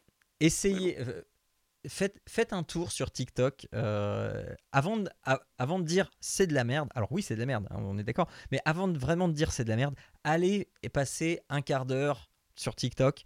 Euh, juste histoire de, de voir un petit peu comment l'alg- l'algorithme fonctionne. Ne likez rien, etc. Partez d'un truc vide, vous swipez, vous regardez les, trucs qui commencent à vous intéresser, machin, et vous verrez qu'en 15 minutes, 15, 20, euh, même une demi-heure si vous tenez, euh, eh bien, le contenu va être beaucoup plus pertinent que ce qui ne l'était au, tout début et va coller à, à vos centres d'intérêt sans avoir à rien liké. Essayez, faites l'expérience. Enfin voilà, et puis après vous désinstallez le tout et vous oubliez. Euh, ensuite, euh, ensuite, donc une, euh, un article qui m'a fait beaucoup rire, qui vient de fredzone.org, écrit par Nick Olaizola, euh, du mois de novembre. C'est un article sur les joueurs en ligne qui sont menacés de cyberattaques, qui se font pirater. Les pauvres joueurs de jeux vidéo se font pirater. Euh, ouais, ils se font pirater parce que euh, non pas parce que ce sont la cible préférée des pirates, mais parce que ces joueurs, de, ces joueurs en ligne ont un profil bien particulier. Ce profil, il est que ce sont des tricheurs et que Des rageurs. voilà. et que ce sont des joueurs qui, euh, pour être plus efficaces, eh bien, euh, ont euh, eu recours à des logiciels qui leur permettaient de mieux viser ou de voir à travers les murs, etc. Mais ce qu'ils ne savaient pas, c'est que ces logiciels étaient des logiciels de méchants pirates et qui ont récupéré des données bancaires et qui ont récupéré euh, plein de choses, accès à leur ordinateur, et, voilà. Donc, enfin, voilà, je voulais. C'est juste parce que ça m'a fait beaucoup rire parce que quand on lit l'article, des- les joueurs en ligne sont menacés par des cyberattaques d'ampleur. Et là, tu te dis, mais mince, euh, moi aussi, je joue en ligne des fois. Qu'est-ce qui se passe? J'en ai pas entendu parler. Non, non, c'est qu'en fait, c'est si t'es un tricheur, euh, oui, tu risques, de, tu risques des choses. Mais de la même manière voilà. que ça, c'est pas, pas d'aujourd'hui, parce que dans une moindre mesure, à une époque, quand t'achetais des. Alors, quand t'achetais, tu peux toujours le faire, mais des golds sur WoW, bah, les mecs, ils avaient quand même acheté des thunes euh, en Chine, tu sais pas trop ce qui allait t'arriver, toi, Ouais. tu pouvais te faire en, enfler, et c'est exactement la même chose, quoi. Donc, euh, c'est. Je pense que ça touche peut-être plus le jeune public que le nouveau, que, le, Oui, que, le- bah oui, oui. que les darons comme nous, tu vois. Donc, euh, Bah, le- je, le- je, le- je- je sais pas. L'expérience, c'est que je pense que pareil qu'à à, à l'époque, ça, ça a toujours existé les, les trucs de triche, etc. Sauf que quand Mm. tu regardais le, le- le- le- les sites, enfin, tu, tu voyais avant, t'étais- t'as- les, les antivirus n'étaient pas forcément euh, Mhm. aussi efficaces que maintenant. Et puis, euh, tu, tu, voyais qu'il y avait même des, des, des, des, des- trucs les, les- les sites même où tu vas télécharger les, euh, les, trucs de triche, etc., sont déjà vérolés et euh, Ah oui, tu, ça- tu vas dessus, tu risques déjà de te choper. euh, Tu sais que ça pue de base. Euh, que c'est certain. donc euh, oui, c'est pas étonnant que, euh, que, que les, gens, en ayant, euh, enfin, en allant faire l'action de, de- de récupérer des logiciels, euh, enfin, comment dire, de, de triche et donc étiquetés méchants, on va dire, bah, soient hébergés par des méchants. Ah oui. Donc mais il- il y a- oui. La tentation est forte aussi, c'est euh, à cause euh, aujourd'hui du fait de, streamer et euh, que si tu fais des actions spectaculaires, du coup tu vas avoir du public qui va venir voir ce que tu fais, etc. Et, nombre, de, petits streamers se sont déjà fait choper en train de configurer leur, logiciel de triche euh, Oui, et- Bah après, oui, parce que bah, font- je, je veux, euh, je, veux, je veux être connu, euh, donc je veux faire ça. des exploits, je veux être meilleur, machin. Bon, puis après, en même temps que le, le logiciel de triche est infecté lui-même et est un cheval de Bah Troie. oui. hein. Comme c'est étrange. Et voilà, bah, donc voilà. Donc euh, attention. Mais je, te, mais je te euh, dirais que c'est. oui. Je, Oui, je vas-y, te vas-y. dirais que c'est comme les jeux de plateau en fait. hein. Moi, je, je vois pas l'intérêt de jouer à un jeu pour tricher. Alors, hormis si c'est euh, éhontément ouvert et que tout le monde rigole parce que tu joues à tricher. Oui. Mais, mais enfin, je, je vois pas l'intérêt de jouer un jeu pour tricher d'une manière générale en fait. Ça n'a aucun intérêt. Donc, quelque part, c'était les prix qu'ils croyaient prendre et c'est limite bien fait pour eux. Ce qui est plus dommageable, c'est effectivement sur les plus jeunes qui peut-être euh, euh, chopent les cartes bancaires des parents ou des trucs Ouais, comme ça. Et là, c'est bon, ouais. c'est des autres problématiques du coup, tu vois. Mais euh, Mm, mm, mm. Mais, mais après, je pense que justement, le, jeu évolue. C'est que nous, on est toujours dans le système de divertissement. Le jeu, pour nous, est un divertissement. Euh, il faut pas voir que certains veulent en faire un, un métier ou, ou gagner leur vie avec. Donc, du coup, Ah, mais de toute façon, même, euh, même en trichant Arnaud, c'est pas la bonne solution, quoi qu'il arrive. oui, Il y a les ce mecs qui, perf- qui performent dans le. En fait, tu peux, tu peux tricher jusqu'à un certain niveau de e-sport si on parle de ça, en fait, parce que de toute façon, à un moment ou à un autre, ça va se voir. Donc, euh, ça. Je, je suis tout à fait d'accord, mais c'est là où tu as, forcément le, le côté un peu jeune et naïf, de dire je vais pas me faire attraper et puis je vais aller voir jusque-là, euh, tu sais, ju- jusqu'à là maintenant. Et puis, euh, je sais plus, c'était quoi ce, truc de Fortnite où, tu sais, au final, euh, le, juste le fait de participer au, au tournoi te faisait gagner de l'argent. Euh, Il y, a- il y a cet aspect-là aussi, donc de dire, euh, et puis juste de, bah, comme le- je sais plus quelle personne là, qui utilisait un filtre sur sa personne euh, qui était connue et Ah puis oui. qui du coup avait des followers. Et, donc en fait, c'est en faire le métier dans le sens où ils ont des followers et ils, ont- ils- ils gagnent de l'argent grâce à ça. Donc si ils mettent un code de triche justement pour euh, montrer qu'ils performent et qu'ils sont cool et puis machin, etc., euh, leur permet de gagner de l'argent, euh, c'est plus, c'est plus, une question de, de- de- de divertissement en fait. Et je Mhm. pense que c'est là où les, les gens peuvent éventuellement être tentés. C'est parce qu'il y a un, un gain derrière pour eux. Et donc ils prennent le risque. Mais je pense qu'il y a toujours ce côté un peu naïf de penser que bah il- ça, ça va pas se voir, tout, va bien se passer et puis euh, ils vont jamais se faire prendre. Mm, mm, mm. Eh oui. Donc voilà, euh, eh bien, euh, si vous êtes parent, faites attention hein, à ce que euh, peuvent faire vos enfants. On le dira jamais assez. Intéressez-vous à ce qu'ils font, surtout quand c'est en ligne. Euh, ensuite, un petit article. euh, là encore, hein, euh, ça ne va pas être très, utile aux gens qui sont habitués au monde du jeu vidéo, mais c'est plus pour, pour expliquer un petit peu un phénomène qui prend de l'ampleur depuis plus, pas mal d'années déjà. Ce sont ces jeux qui, qui vous proposent de jouer au quotidien, c'est-à-dire tous ces jeux euh, qui, sont, euh, qui ont dans leur titre Simulator. Euh, cet article a été écrit après, après la sortie de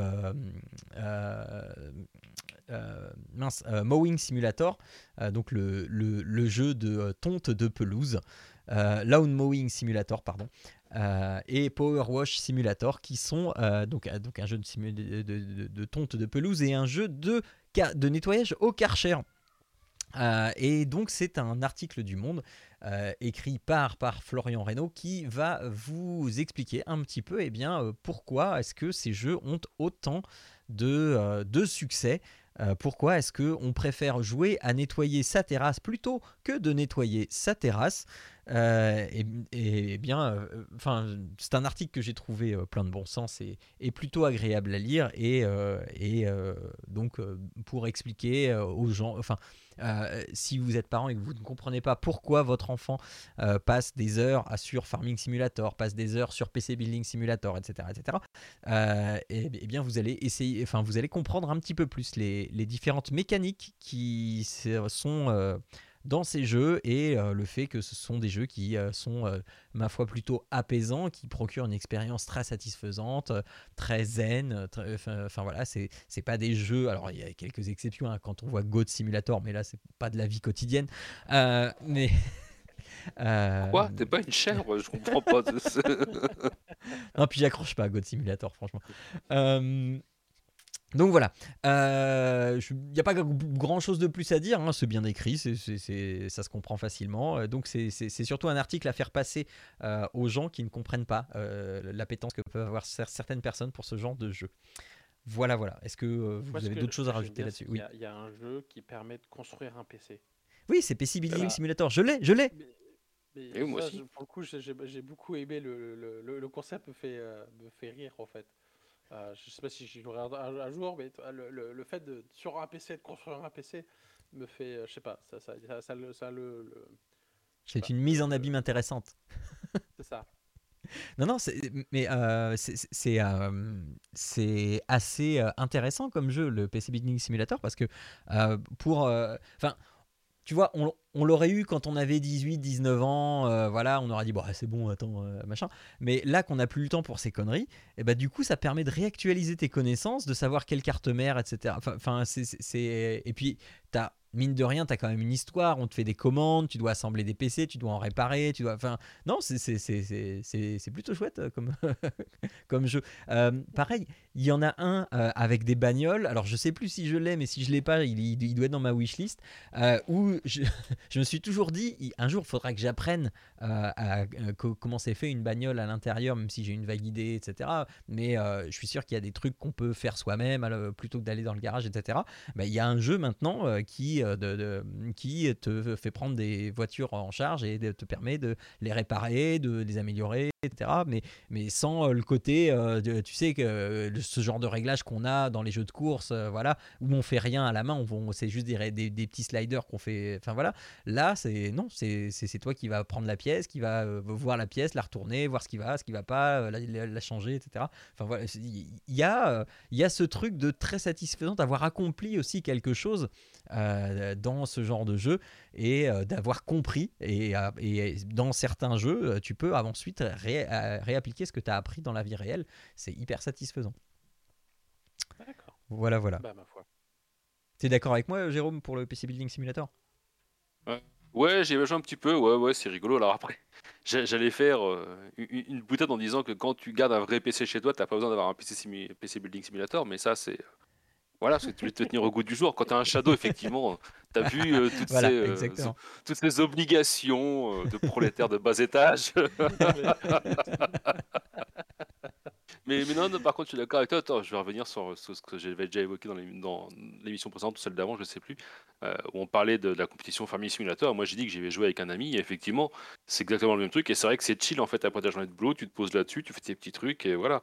Après, ça, ça, ne reflète rien de toute façon euh, la, vie réelle, mais c'est vrai que ça te permet d'avoir des petits moments de détente, des petits trucs chill, et, et de peut-être avoir malgré tout quelques notions de base de toute façon, parce que ça s'appelle mhm. simulator, c'est pas pour rien, et d'avoir des notions de base en fait sur certaines mécaniques, comme tu disais par exemple avec la, mécanique auto. Alors c'est vrai qu'avec une Tesla, t'es mhm. moins embêté aujourd'hui, il faut que forcément chez le garage, mais, mais euh, le mec il, fait des, il veut jouer à un jeu de simulateur de mécanique, sauf qu'il a une Tesla, il veut faire un PC simulator, sauf qu'il a un Shadow, enfin tout à l'envers, c'est pas possible. Quoi.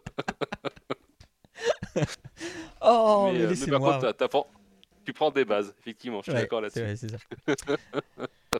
Bon, euh, changeons de sujet et euh, rigolons un petit peu moins euh, et en réévoquant ce, que, ce que tu disais tout à l'heure, Jérôme, sur le fait que eh ben, à, travers un écran, ça paraît moins grave et quand on fait, quand on fait du harcèlement et tout ça, puisque on va reparler de métavers et de harcèlement, puisque il y a une affaire qui a, qui a fait un, un petit peu de bruit un peu après la mi-décembre. Euh, c'est euh, celle de euh, quelqu'un. Alors, je sais plus si c'est quelqu'un de connu ou. Je, crois que c'est une journaliste, mais je ne sais plus. donc, qui donc testait le le métaverse, enfin l'outil de métaverse qui est Horizon Worlds bah, proposé par Meta et qui s'est fait tripoter son avatar par par euh, quelqu'un qui euh, s'est permis de faire ça et qui était euh, encouragé par d'autres personnes qui étaient là. Enfin voilà. et donc là, on a un cas de bah, d'agression sexuelle, si on peut dire, mais dans un monde virtuel. Alors, de prime abord, on peut se dire ah bah oui, mais ça va, attends, c'est à travers un écran, on va pas se. Enfin voilà. Euh, c'est un petit peu plus complexe que ça parce que euh, déjà, d'une, ça dépend de l'état psychologique dans lequel on est et dans lequel on aborde ce genre de choses. Ça dépend de comment on euh, reçoit la réalité virtuelle. Euh, moi, je vois qui suis euh, quelqu'un qui prend énormément de recul. Euh, tu peux faire ce que tu veux à mon avatar. Moi, ça va me faire marrer et enfin voilà. Mais je conçois tout à fait qu'il y ait des gens qui sont impressionnés par la technologie, qui ne pratiquent pas depuis longtemps forcément et que il y a cette, cette prégnance du réalisme des sensations qui sont là, même si euh, le visuel ne se veut pas euh, hyper réaliste euh, et se veut plutôt coloré et un peu cartoonesque. Euh, néanmoins, on peut se sentir très vite agressé, euh, etc. Alors Facebook, enfin euh, Meta euh, euh, prend l'information en disant ah oui oui c'est intéressant, mais euh, donc on, on a déjà des outils pour euh, se protéger et donc elle aurait dû activer machin, mais ça veut dire que c'est pas assez accessible, enfin c'est pas euh, assez euh, intuitif de l'utiliser, etc. Euh, moi tout de suite ça m'a fait penser à euh, et je déteste faire cette euh, cette comparaison, euh, c'est à, à V- euh, VRChat euh, qui, lui, propose déjà depuis très longtemps des outils qui sont, qui sont adaptés à ça, à savoir, tu peux on, t'invite à définir dès le départ une zone de sécurité. C'est-à-dire que si quelqu'un s'approche à plus de telle distance de toi, en fait, il disparaît. Tu ne le vois plus et peu importe ce qu'il fait à ton avatar, tu ne le vois plus et donc tu n'es pas concerné par, par, euh, par ce que cette personne fait euh, enfin, ou insinue ou euh, euh, te, fait, te fait subir euh, contre ton gré. Donc voilà, ça prouve là euh, que euh, eh bien euh, il y a une certaine impunité là encore par le monde virtuel, enfin par le fait que ce soit virtuel, euh, ça prouve aussi que eh ben, il y a de la modération, il y a beaucoup de travail de modération et d'outils à mettre en place parce que forcément c'est pas euh, c'est cette euh, safe zone c'est un outil certes mais est-ce que c'est suffisant? Ça ne ça ne punit pas le comportement, ça permet juste de ne pas être agressé par le comportement de la personne, mais le comportement n'est jamais puni. Euh, donc voilà, ça reste encore problématique, mais qu'est-ce qu'on peut faire euh, bon sang pour euh, endiguer ce genre de comportement? On l'a évoqué un, petit peu tout à l'heure, le fait de, responsabiliser et de pouvoir prendre des mesures, même pénales, contre ces gens-là. Est-ce que ça serait être un petit peu, euh, un petit peu euh, disproportionné que de faire ça et euh, voilà Euh, Ou est-ce qu'il y a un juste milieu à trouver, etc. Jérôme, je sens que tu brûles d'impatience de, de, de donner ton avis sur la question. Non, bah, je vais pas faire une redite de ce que j'ai dit tout à l'heure.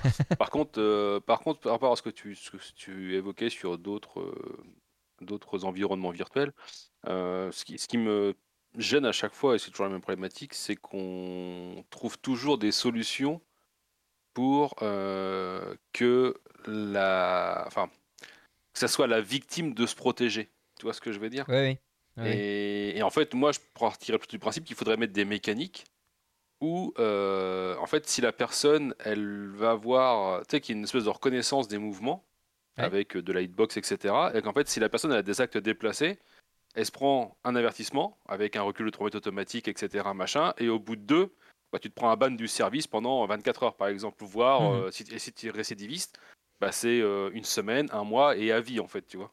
Ouais. Et sauf après à mettre peut-être des salons entre guillemets euh, 18 plus, Ouais. où tu sais que dans ces trucs-là, dans un but bien précis, tu vois. Mm, Un mm. peu dans le même genre que je te dirais, les, alors dans une moindre mesure et c'est un truc totalement différent, mais euh, comme dans les environnements euh, PVE, PVP et RP, tu C'est ça. vois, où tu Ouais, sais où tu vas, tu sais ce que tu vas faire.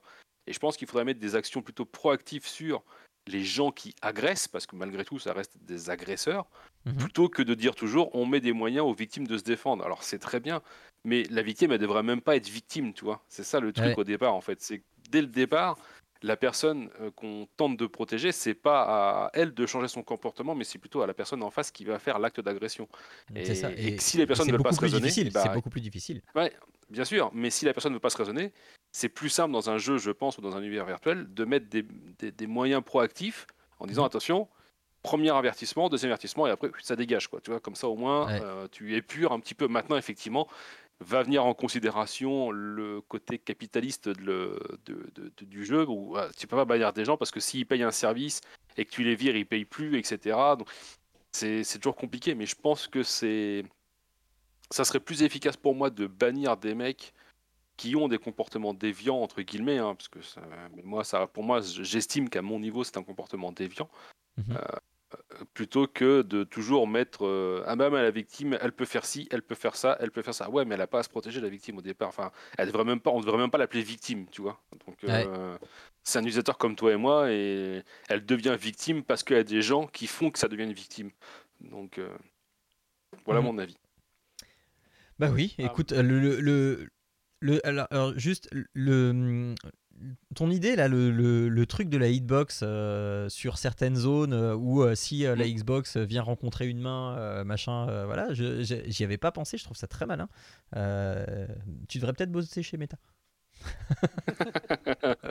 Arnaud, tu voulais dire?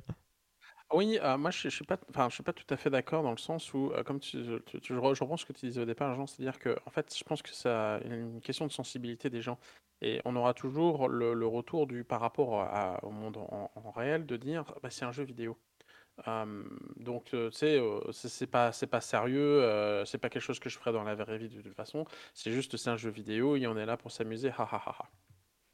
Oui, Peu mais importe qu'on qu'on est enclin ou pas à, être de cette sensibilité-là, il faut Ouais. prendre en compte, il faut la, la prendre en compte parce que il y a des gens qui vont en effet prendre euh, per- carrément personnellement le fait que tu aies touché l'avatar, d'autres qui en ont absolument rien à faire et qui vont s'amuser à le sauter, euh, à- même limite à le faire sauter d'un pont, euh, le faire partir, Ouais, enfin, qui vont ju- juste parce que bah sont, sont, sont, en sont complètement détachés et puis c'est des pixels et puis ça s'arrête là. Mm, mm.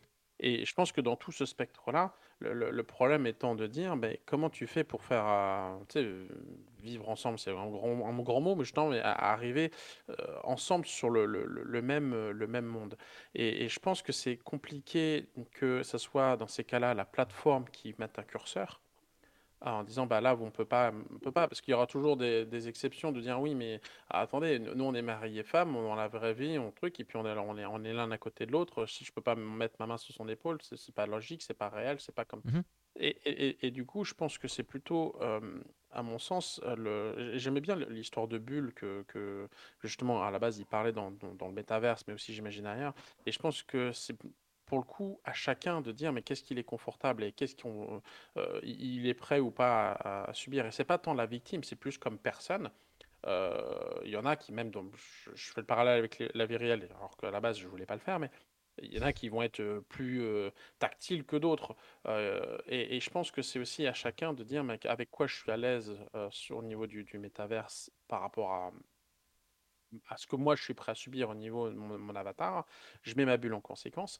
Et par contre, après, bah, dans cette bulle, bah, je, sélectionne tel ami, tel ami, tel ami, bah, eux, j'ai le droit de rentrer dans ma bulle. Et, je pense que c'est plus dur de, de- faire une règle générale parce que ça sera jamais suffisamment spécifique à chacun. Tout le monde va avoir un problème de oui, mais ça m'empêche de faire ça ou c'est encore trop proche. Alors que euh, si chacun définissait soi-même euh, ce qu'il est prêt à- ou ce qu'il accepte euh, par rapport à son avatar, est plus simple à définir au final. Par contre, il faut que les options de, de- un peu comme d'avatar, là, le- quand- quand la- les options de, création de son avatar, et ben, Ouais. que ce soit physique ou finalement social, soit là et suffisamment développé pour que bah, voilà, on, on puisse savoir quoi faire. Un peu comme quand le- je reprends le profil euh, le PlayStation, euh, on a un profil PlayStation, et ben, on peut accepter que ce soit les amis, les amis d'amis, les inconnus, n'importe quoi qui peuvent nous, nous parler ou pas, etc. Ça, c'est nous qui le, le définissons au départ quand on le fait. Hum, et je pense que euh, c'est- ça devrait fonctionner à peu près dans le même, hein, dans le même univers, sachant que justement, tu as, la hitbox, et puis après, là, tu, tu définis en, comme quoi, bah non, moi, je veux pas qu'on qu'on m'approche, on puisse pas, tout simplement. Et si quelqu'un force, à ce moment-là, oui, en effet, tu peux essayer de, de, de, sévir, comme ce que proposait euh, Jérôme. Euh, et après, forcément, il y a les salons euh, euh, un peu euh, jeux de rôle ou autres qui pourraient, qui être sympas. Mais, mais je pense que c'est pas tant remettre la responsabilité sur la victime que plus de définir, euh, et, et j'aime pas justement définir ça plutôt victime, c'est utilisateur. C'est définition euh, spécifique, euh, personnelle, euh, de, de, de, de l'utilisateur, de ce qu'il veut euh, pouvoir faire ou, ou pas faire, ou subir d'ailleurs, sur le, euh, sur le métaverse. Mm, mm. Non, je suis. Alors, euh, c'est pas pour être d'accord avec tout le monde, mais je pense qu'il y a euh, un juste milieu à trouver. Justement, euh, j'avais imaginé en fait la même chose que toi, Arnaud, à savoir au, moment de rentrer dans le métaverse, se définir, enfin, avoir un questionnaire, des, cases à cocher en disant j'accepte ci, j'accepte ça, etc., etc.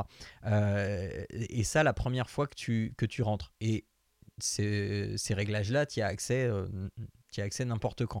Et ça, couplé à l'idée de Jérôme, en fait, c'est Jérôme, ce serait plutôt euh, de Jérôme, ce serait plutôt le, les règles de les règles qui, qui sont euh, dans le monde euh, et qui vont s'appliquer à telle catégorie de gens euh, par rapport au choix qu'il a fait à la- à- à l'entrée dans le métaverse. Et là, effectivement, on aurait euh, euh, déjà le système de, salles, de trucs instanciés où on aurait des salles euh, euh, pour adultes, des salles rencontres, je- j'en sais rien, des, des salles, comment on appelle ça, speed dating, etc. Et où les règles sont déjà définies d'avance et on sait qu'on peut pas aller outre ces règles, même si nous, on a des réglages qui sont plus permissifs. tu sais que tu as des, des mondes de métaverse dans lesquels ces règles-là s'appliqueront euh, euh, au-delà de toi, tes règles à toi.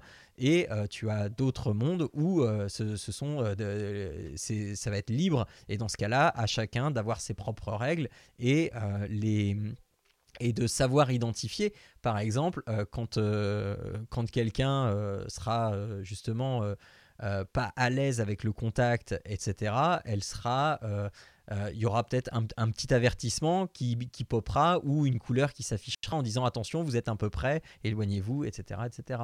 Euh, Enfin voilà, on a encore beaucoup de choses à trouver, je pense, euh, parce que, euh, alors certes, ce sont des problèmes qui se posaient déjà, notamment sur VRChat, et, euh, et c'est pas des nouveaux problèmes, euh, mais euh, je pense que là, il y a, y a des. Enfin, faut, vraiment se pencher sur, euh, sur ce genre de, de choses si on veut euh, développer un métaverse euh, sain.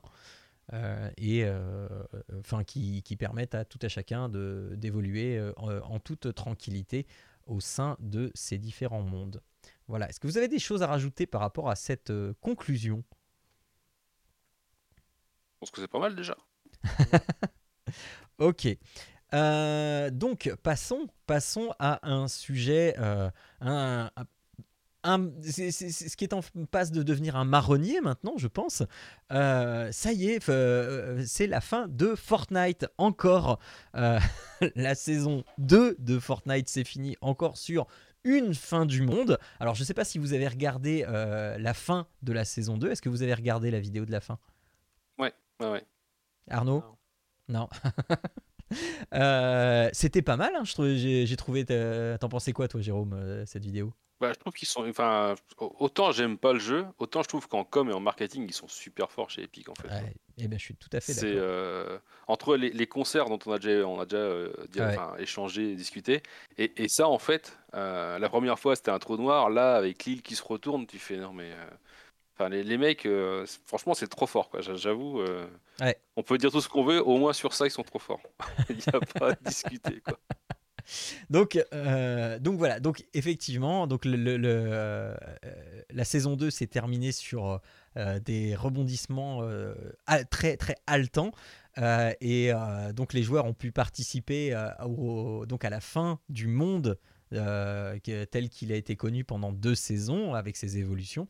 Et une nouvelle île a fait son apparition. Donc l'île s'est complètement retournée. Alors je dois avouer, c'est pas pour me la péter, mais je dois avouer que euh, pendant le truc, je, je le voyais venir. Le fait de descendre au plus profond, enfin de, de plus en plus profond et qu'il se passe des trucs, machin, euh, voilà. Au, au bout d'un moment, je me suis dit, il y a un truc en dessous.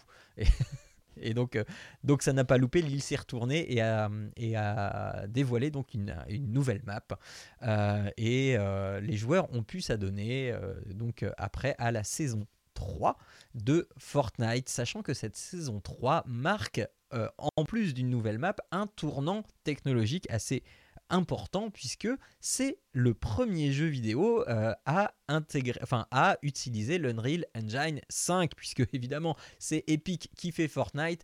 Euh, quoi de plus logique que euh, de faire ce Fortnite saison 3 et de tout reprendre à zéro pour le faire sous le nouveau moteur Unreal Engine 5 euh, et, euh, euh, c'est un coup, là encore, au-delà du coup de com, c'est un coup technologique, stratégique, vraiment très très bien ficelé. où bah, les, joueurs ont commencé à noter quelques petites différences dans la physique, dans le rendu, etc. Et, bah, ça fait une excellente vitrine à, à Epic. Voilà, voilà. D'autres choses à rajouter ou non, c'était bien comme, euh, comme, comme événement, mais euh, on, on attend la fin de la saison pour voir à quoi ça va ressembler après. C'est ça. Après, euh, juste pour revenir sur euh, l'Unreal Engine 5, l'Un- Ouais. l'Unreal Engine 5, euh, ceux qui veulent vraiment voir ce que le moteur a dans le ventre, je vous invite à aller charger la, la démo de Matrix là, qui est sortie. Où là, oui, alors qui n'est disponible que sur PlayStation. Oui, mais ça, c'est voilà. votre problème. Après, tu prends un YouTube et tu vois à quoi Voilà, ça ressemble. pire, exactement, mais, exactement. Moi, c'est ce que j'ai fait. Mais, euh, mais tu dis ouf, ouf, ouf, ouf. Bon, Fortnite, euh, c'est loin quand même de ce que peut faire Oui. l'Unreal Engine. Donc, euh, C'est vrai, c'est vrai, c'est vrai. Non, non, c'est- c'est c'est assez impressionnant. euh, je vous ah ouais, j'invite à- vraiment tout le monde à aller voir ce que, ce que pourra donner le moteur. Et, Tu l'as vu cette tout de vidéo, suite, hein, Arnaud? mais Non, j'ai pas vu la vidéo. Du coup, Eh bien, je Ah, faut y aller. Eh bien, et- c'est quoi C'est euh, The Matrix Awa- Awakens, un truc comme ça, je crois. Ouais, voilà, c'est ça. Mais euh, enfin, va la voir pendant que je traite la prochaine information, puisqu'elle ne concerne que moi, visiblement. Euh, Je vais vous parler Tesla. Euh, Tesla, en fait, a passé, alors, euh, a passé ses mises à jour de fin d'année. Donc, il y a une, il y a une tradition chez Tesla, c'est d'avoir des mises à jour de Noël, etc. Mais euh, il, faut dire que cette fin d'année a été euh, euh, bien fournie en mises à jour, dont une qui, en fait, a enlevé la possibilité, et je savais même pas qu'on pouvait le faire, en fait, je, pensais que c'était déjà le cas avant, qui enlève la possibilité de jouer aux jeux vidéo. Vous savez, enfin, vous, vous ne savez peut-être pas, mais euh, euh, sur les Tesla, il y a des jeux vidéo. Euh, et donc, visiblement, on pouvait jouer en conduisant, chose que je ne pensais qu'il n'était pas possible en fait, euh, parce que euh, il faut être euh, un peu pas con et quand on conduit, on joue pas. c'est un, peu logique.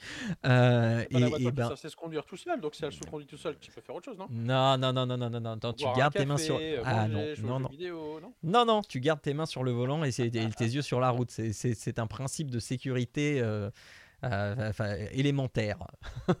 et donc, Voilà. euh, et donc Tesla a poussé une mise à jour un petit peu avant Noël pour interdire aux, à- à- enfin, aux gens qui sont dans la voiture. Alors, on parle euh, des, des, voitures qui n'ont qu'un seul écran, hein, pour, euh, parce que sinon il y en a d'autres qui ont des écrans derrière, etc. Là, les passagers peuvent jouer, mais pas, le, pas sur l'écran conducteur.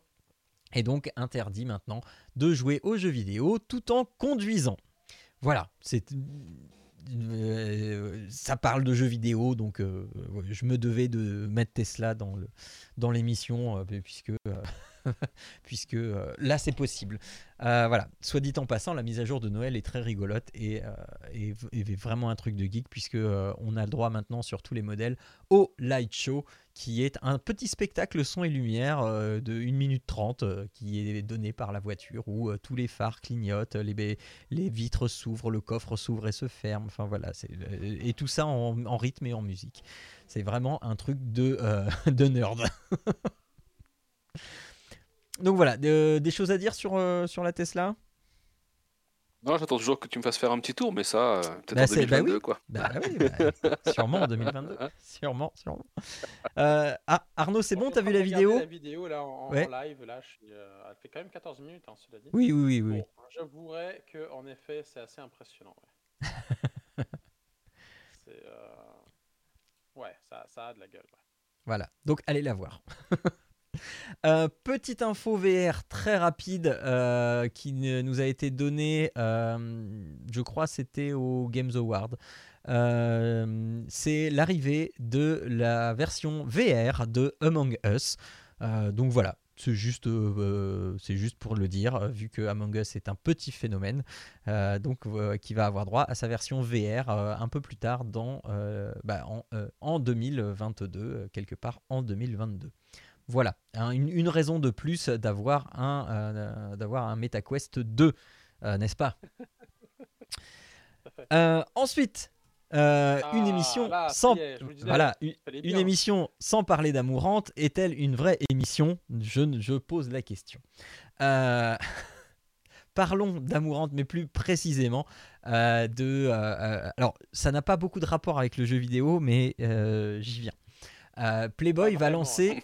non, mais j'y viens, j'y viens. Euh, Playboy va lancer son rival d'OnlyFans. Euh, et justement, pour lancer son service, eh bien, il y a Amourante qui euh, était parmi les, le line-up de, de mannequins, de playmates, etc. Non, mais après, Cardi B, non mais je, je- euh, moi à part Amourante, les autres je les connais pas, hein, je, je sais pas Non, qui moi c'est. non plus, hein. c'est parce que je Cardi B, si tu connais au moins le nom. Euh, moi, Non, non, ah non, pas du tout. ah si, Non, non, non, non. Elle est connue. quand même. Bah écoute, cas, sais. contenu américain, elle est, elle est- ultra connue. D'accord, ok. Ah, par contre, Amanda Cerny, je connais pas. Anna Fox non plus. Et Mia Malkova non plus. Donc, euh, oui, enfin, enfin, bref. Donc, là où, je, là où je fais le rapport avec le jeu vidéo, c'est euh, ju- justement avec tous ces, tous ces problèmes de, Twitch, euh, etc., dont on a déjà parlé avec Amourante.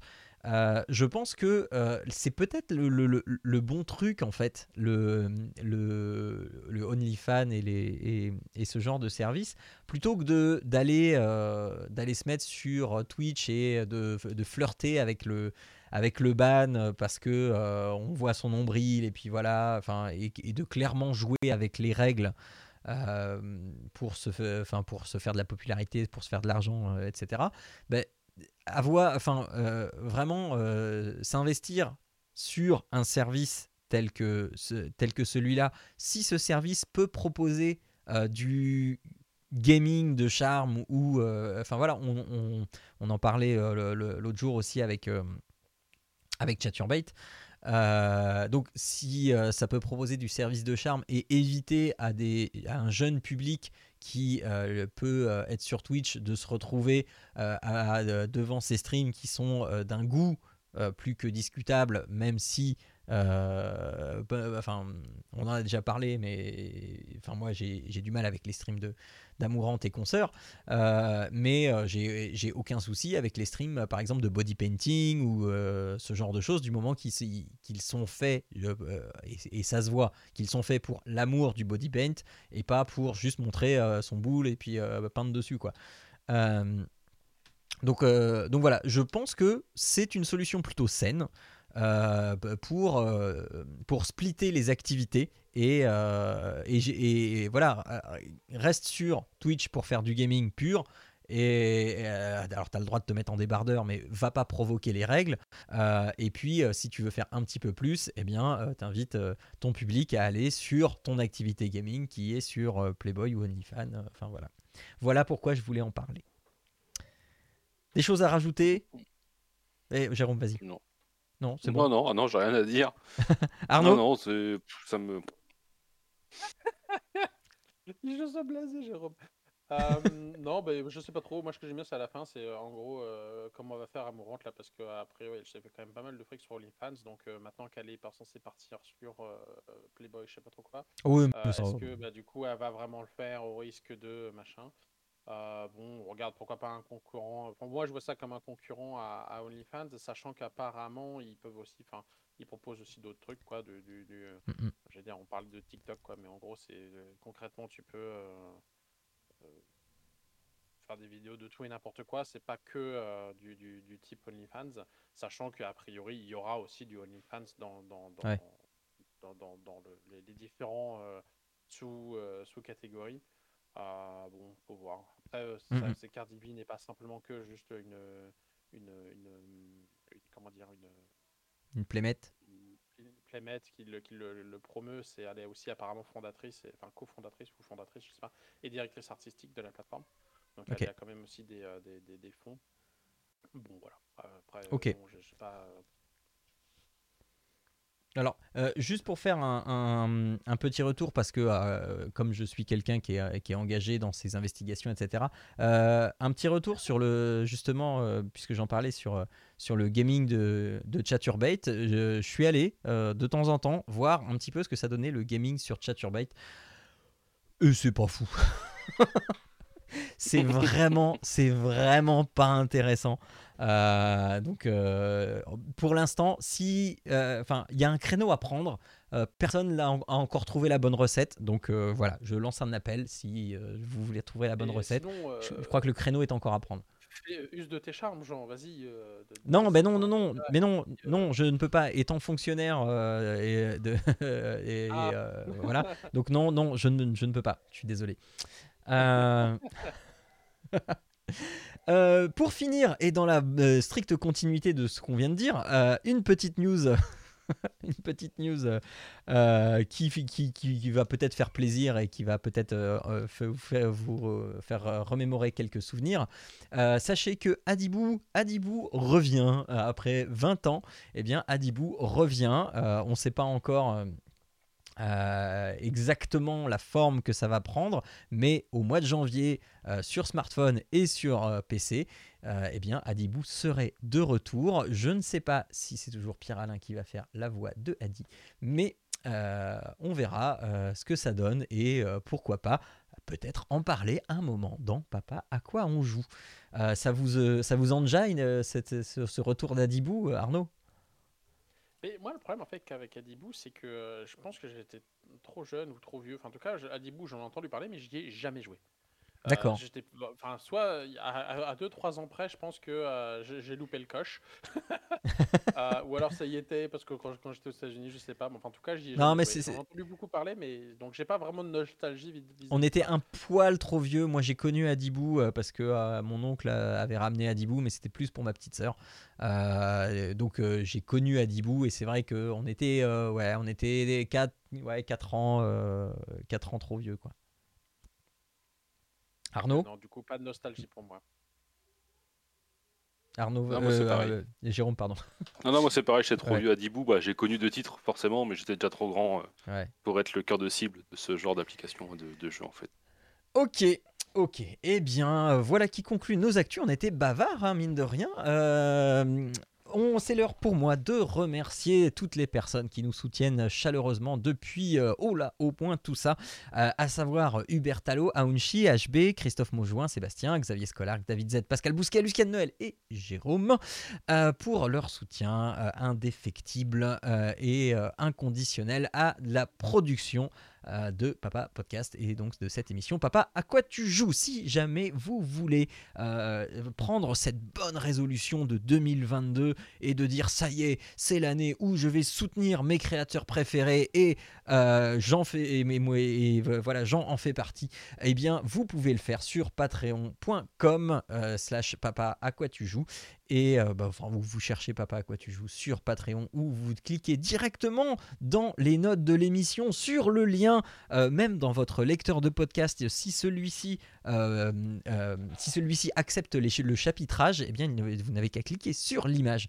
de Patreon et ça vous emmène directement sans, euh, sans faire pause sur votre podcast. Ça vous emmène directement sur le site de Patreon et vous pouvez, euh, en écoutant euh, ce que je suis en train de dire, eh bien, sélectionner de nous soutenir pour 1 euro, 2 euros, 5 euros, 10 euros, 20, euh, voire même 100 si vous le souhaitez.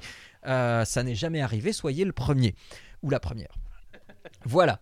Il est l'heure après ces bons conseils de passer au jeu du mois.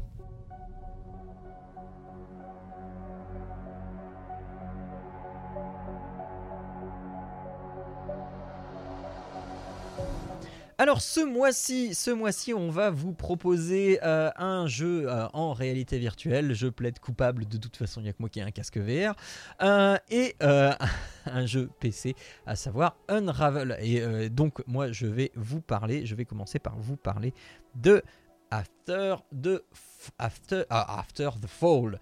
After the Fall, euh, vous connaissez sans doute Left 4 Dead, euh, ce petit jeu euh, qui a fait grand bruit, qui vous propose de partir à 4 dans un niveau absolument envahi de zombies ou assimilés et d'aller jusqu'à la fin du niveau et de survivre. Donc coopération, action, stress, etc.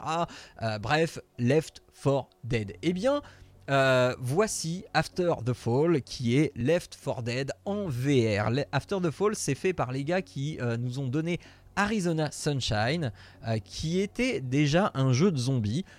On, euh, alors un jeu de zombies euh, euh, à histoire en solo et qu'on pouvait faire également en coopération. Ça a fonctionné très bien. C'est un jeu que j'ai fini et qui, qui était vraiment, vraiment de très bonne facture, avec un doublage français qui était bon pour le coup, et une histoire assez passionnante à suivre. Et le tout dans un euh, emballé dans un jeu qui, euh, côté technique, n'avait euh, pas grand chose à, se faire reprocher. Peut-être qu'il est un, un petit peu vide au niveau de ses décors parfois, mais voilà, il a un certain âge, donc c'est rien de rien d'inquiétant. Eh bien, euh, ici, donc ces petits, ces petits gars de ce studio, euh, en fait, nous, euh, nous portent leur version de Left 4 Dead. Et j'ai jamais été un fanat de Left 4 Dead, je le plaide de- tout à fait. Bah écoute, ça m'a jamais accroché. Euh, j'ai dû faire euh, trois parties en tout et euh, je sentais bien que j'étais pas dans le même mood que mes coéquipiers en fait. Et parce que en fait les, les, les, FPS en, coop, en- enfin avec des gens que je ne connais pas, parce que je le rappelle, hein, je n'ai pas d'amis pour jouer en ligne. Eh bien, avec des gens que je ne connais pas, eh bien, voilà, ça marche pas. Je, je n'y arrive pas. Eh ben, c'est pas le cas en VR. En VR, tout est différent. Tout est différent. La vie est bien plus belle en réalité virtuelle. C'est un slogan que je réutiliserai. Euh, euh, ça fonctionne dès le départ. Et euh, alors, j'y ai joué, on va dire 98% du temps avec des gens que je ne connais pas. J'ai fait une partie avec l'ami Jean-Noël Bière. Euh, sur le chat, on me dit c'est faux, tu as des amis, juste des horaires qui ne vont pas. Oui, bah voilà. Euh, donc à vous de vous adapter. Euh, et donc. Euh, et, euh, donc oui, euh, donc avec l'ami Jean-Noël Bière, j'ai fait une partie et donc j'ai pu discuter un peu des sensations qu'il avait vécues parce que moi, quand on a joué ensemble, j'avais déjà une certaine, une certaine expérience du jeu. Euh, et euh, et on, en, fait, le constat, même avec les gens que je ne connais pas, euh, d'après ce que ce qu'ils disent, d'après ce que bah, parce qu'on s'entend en audio hein, et d'après leurs réactions, etc. Eh bien, c'est toujours les mêmes réactions.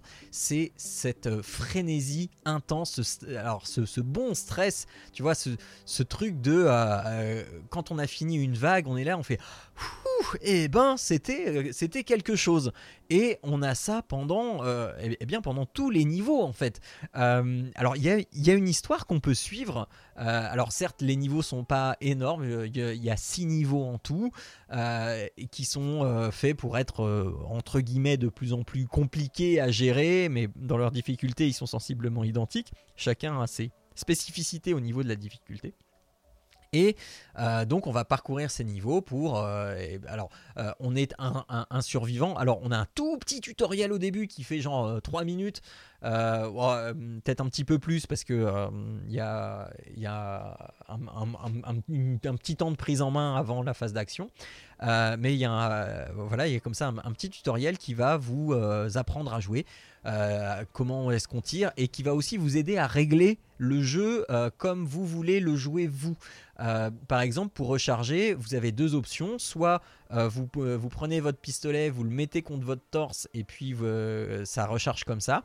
Soit vous le faites à la dure, vous appuyez pour enlever le chargeur, vous prenez le chargeur dans votre poche, vous le mettez dans, le pistolet et vous schlac schlac, vous faites le geste là pour, euh, pour armer euh, le, le pistolet ou euh, fusil ou, enfin, ou fusil à pompe, enfin, ce, que vous avez.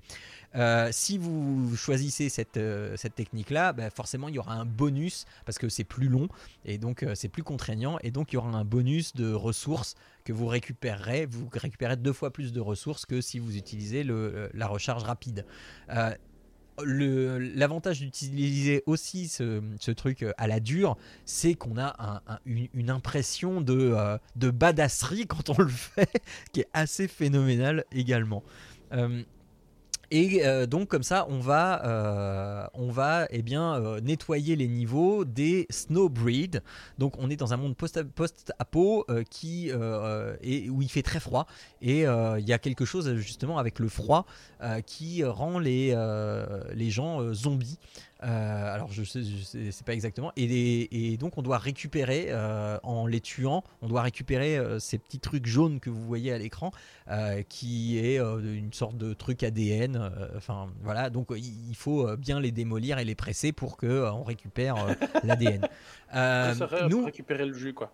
Voilà, alors non, justement, je veux éviter ce terme de jus parce que justement, euh, nous, euh, si on se fait trop taper, si notre vie descend à zéro, en fait, on se fait congeler. Euh, et donc on devient un, bonhomme de glace. Et le seul moyen de nous décongeler, c'est justement d'utiliser du juice. Et donc d'injecter ça sur un de nos partenaires ou de se l'injecter soi-même avant de tomber à zéro. Et ça fera remonter notre vie. Ah, donc voilà. Euh, quoi dire de plus? Euh, On va euh, au fur et à mesure. en fait, on a un hub central et donc on va faire les niveaux un par un en suivant l'histoire. de, de cette récolte, ils appellent ça de la récolte, en suivant l'histoire de cette récolte, jusqu'à tuer le gros gros monstre de la fin qui, voilà, qui, a son lot de, difficultés également et que quand on a quand on l'a tué pour la première fois vraiment là on, est dans ce même état de et ben enfin voilà. Et, euh, et euh, après eh bien on va avoir euh, une rejouabilité qui est assez assez importante puisqu'on a quatre niveaux de difficulté et donc moi, le, alors le premier niveau de difficulté, qui est, survivant, je crois, euh, j'ai fait le premier niveau et là j'ai vu que euh, je roulais sur le jeu. Donc je me suis mis en vétéran, qui est le deuxième niveau de difficulté. Et là, ça correspondait bien euh, tout à fait au niveau de difficulté que j'attendais. Et, donc j'ai fait bah, les autres niveaux avec ce mode de difficulté. Et donc dans chaque mode de difficulté, euh, sur les niveaux, on va récupérer des disquettes. Ces disquettes, en fait, ce sont des plans pour améliorer nos armes. Et donc on a un établi dans le hub, on a un établi dans lequel on va pouvoir eh bien justement dépenser euh, ce, ce qu'on a récupéré en récolte pour pouvoir améliorer nos armes, mettre un viseur, mettre un chargeur plus grand, mettre une crosse antidérapante pour avoir moins de recul, etc. etc. Euh, et plus le niveau de difficulté est grand, plus les disquettes qu'on récupère en fait permettent d'avoir euh, des, améliorations euh, qui sont euh, importantes en fait. Et, donc voilà, pour récupérer des choses, en fait, on n'a que deux emplacements. On n'a pas de sac à dos, on n'a que deux emplacements qui sont situés dans nos poignets. Donc on a deux poignets, donc on a deux emplacements. Donc on a donc ces emplacements. Au départ, on les utilise pour mettre du juice, pour pouvoir en, cas de pépin, eh bien se soigner. Euh, sauf que, eh bien, si on trouve une disquette, eh, on se dit ah j'ai plus de place machin, donc euh, il va falloir sacrifier un juice pour euh, pouvoir prendre la disquette et l'emmener jusqu'à la prochaine safe room ou jusqu'à la fin du niveau, sachant que dans une safe room on a des bornes d'arcade, on met la disquette dedans et après il faut réussir le niveau pour que cette disquette soit comptabilisée. Si on perd, eh la disquette est perdue. Euh, donc voilà, et donc le, jeu pousse à aller euh, euh, sur des niveaux de difficulté plus élevés. Euh, moi, en vétéran, j'ai presque, euh, je, pense avoir euh, presque eu toutes les recettes, et donc il faut que je m'attaque au niveau maître. Sauf que le niveau maître, il y a un certain gap de difficulté supplémentaire, où là, sur les deux premiers niveaux de difficulté, on peut se permettre de courir un petit peu, de foncer un petit peu dans le tas, mais il faut quand même être prudent, voilà. Le niveau maître, il faut là de la tactique. Et, euh, il faut bien se coordonner, dire attends moi je me positionne ici, euh, attends on, va prendre euh, des bombes en plus, on va machin, et puis on va, on- plutôt que de les transporter, on va les prendre, on va les envoyer au loin comme ça, et, et on va trouver un moyen de de de, de- d'emporter plus de trucs qu'on qu'on ne pourrait, sachant que c'est toujours un peu touchy parce que on, a vite fait de perdre un petit peu tout dans les dans les décombres et dans les morceaux de, cadavres un petit peu partout. Donc bref, il y a des choses à faire. Il y a aussi un mode Thunderdome qui est une arène euh, à 8 joueurs où on s'affronte juste à 8 joueurs. Je l'ai pas fait, ça n'a je pense pas beaucoup d'intérêt euh, pour euh, moi ce que je cherche. Euh, juste euh, se battre contre d'autres, euh, voilà, ça n'a que très peu d'intérêt pour moi. Au niveau du bestiaire, on a des zombies plutôt normaux, on a des zombies qui ont de la glace sur eux. Et la glace, elle va agir comme une, protection. Et donc, plus on va monter en difficulté, plus on va avoir d'ennemis avec ce, genre de glace dessus. Alors, plus la difficulté va être croissante et plus on va aussi avoir un taux de multiplicateur de récolte élevé. Et, euh, et, on va avoir aussi d'autres ennemis, les juggernauts, les hitters. Alors, euh, donc, c'est des, gros zombies qui explosent. S'ils explosent euh, bah, proche de nous, euh, du coup, on va être aveuglé. Il y a des petits, des, petits cocons, pareil. si on tire dessus, qu'on est à côté, ça va pas nous enlever de vie, mais ça va nous aveugler pendant 2-3 secondes. Ce qui est assez handicapant hein, quand on a une action aussi soutenue que celle-là. Mais bref, c'est un, un bijou, c'est une pure merveille. Euh, et on, vraiment, on a les sensations qui sont là. Euh, alors, euh, au, niveau du, au niveau de l'armurerie, on a donc un, pistolet de service normal, le pistolet d'Arizona Sunshine qui, est, qui balance des gros pruneaux, mais qui a une capacité de, de 8 balles seulement, donc c'est assez limité. Il faut, il, faut savoir quand recharger. On a un fusil à pompe qui est très très efficace, qui est une de mes armes préférées, mais le fusil à pompe, il faut le recharger bien, euh, cartouche après cartouche, donc il faut bien gérer euh, ses mouvements et euh, le- les recharges, etc. Parce que tu n'as que 6 cartouches euh, de stocker. Euh, donc euh, voilà, c'est peu, mais euh, contre des groupes de, zombies, c'est très très efficace. Et tu as deux mitraillettes, un, genre de M16 et puis une genre de Kalachnikov. Et comme ça, tu vas pouvoir les améliorer, améliorer les dégâts. Enfin, voilà. Et, et je, je, suis vraiment en amour de- devant ce jeu parce que c'est le premier jeu multijoueur euh, et en plus en VR. Euh, alors euh, que, je dis multijoueur, c'est-à-dire en pick-up, donc avec des gens complètement random, euh, qu'il me plaît de jouer en fait. J'ai beaucoup de plaisir à jouer à ce jeu avec des inconnus, même s'ils parlent anglais. Euh, je comprends ce qu'ils disent. On Alors, a, justement, euh, c'est ça que, que, que j'allais te demander, c'est euh, ça nécessite de, de se coordonner et donc de parler avec les, les autres personnes ou tu peux jouer sans, sans discuter? Est-ce que tu arrives à Sur, les deux premiers niveaux de difficulté, non, non. sur les deux premiers niveaux, de- sur les deux premiers niveaux, ça va. tu peux faire des erreurs, tu peux, enfin voilà, tu, tu vois. dès que tu arrives en maître, euh, donc le niveau de difficulté 3, euh, non, il faut vraiment se coordonner et dire, euh, attends, là tu te mets là, là tu fais ci, là tu fais ça. et c'est comme ça qu'on a réussi à. Enfin, j'ai fait deux, trois parties en maître. La première, j'ai bien vu que je faisais n'importe quoi et je suis mort dans les deux minutes. La deuxième, j'ai commencé à, à comprendre un petit peu le truc et à me dire attends, euh, peut-être que là euh, j'y suis un petit peu trop euh, allé un, petit peu trop fort. Les autres ils ont l'air de se concerter pour machin. Et la troisième partie, on l'a gagnée. où là vraiment j'étais à faire. Enfin, c'est eux qui ont drivé le truc, hein, euh, clairement. Mais euh, où là, c'était attends, moi je vais mettre là, et oh, ok, toi tu te mets là, euh, t'attends, et, et donc je me mettais en backup avec mon fusil à pompe, et puis après je changeais avec la mitraillette parce que c'est- quand j'avais pas le temps de recharger, etc. etc. Enfin bref, euh, c'est t'as plusieurs façons de- d'aborder le jeu selon le, niveau de difficulté et de, parler avec tes, coéquipiers. Euh, en, mode plus facile, euh, j'ai fait une partie euh, donc à 3 avec une IA. parce que c'était tôt le matin, donc voilà. Mais il y a quand même des gens qui jouent le matin. Et donc on était à 3 et donc il y avait une IA qui était Jimmy et bon l'IA voilà elle, c'est- elle est pas extraordinaire et, euh, et, on s'est marré à faire la misère à, Jimmy. On, peut se tirer dessus sans perdre de vie. Donc on a fait la misère à Jimmy. Euh, c'était une grande grande partie de rigolade. Euh, donc voilà euh, voilà, voilà. Je sais pas si vous avez d'autres questions euh, sur ce jeu, mais en tout cas, je le recommande chaudement. Ah si, euh, dernière chose qui est très importante parce que très importante pour jouer et pour trouver des gens avec qui jouer. C'est un jeu qui est crossplay. Vous pouvez y jouer sur Steam, sur PSVR et sur Quest 2. Euh, et vous pouvez jouer avec des gens qui sont sur ces trois plateformes. Il n'y a, y a- il y a pas de souci. Euh, donc moi, avec, euh, avec Jean-Noël, j'y ai joué. Lui, il était sur Quest, moi, j'étais sur Steam. Donc là encore, un, un bon point pour ce jeu qui, qui est vraiment très très Donc il y a très, aussi très le PSVR qui l'intègre, c'est ça?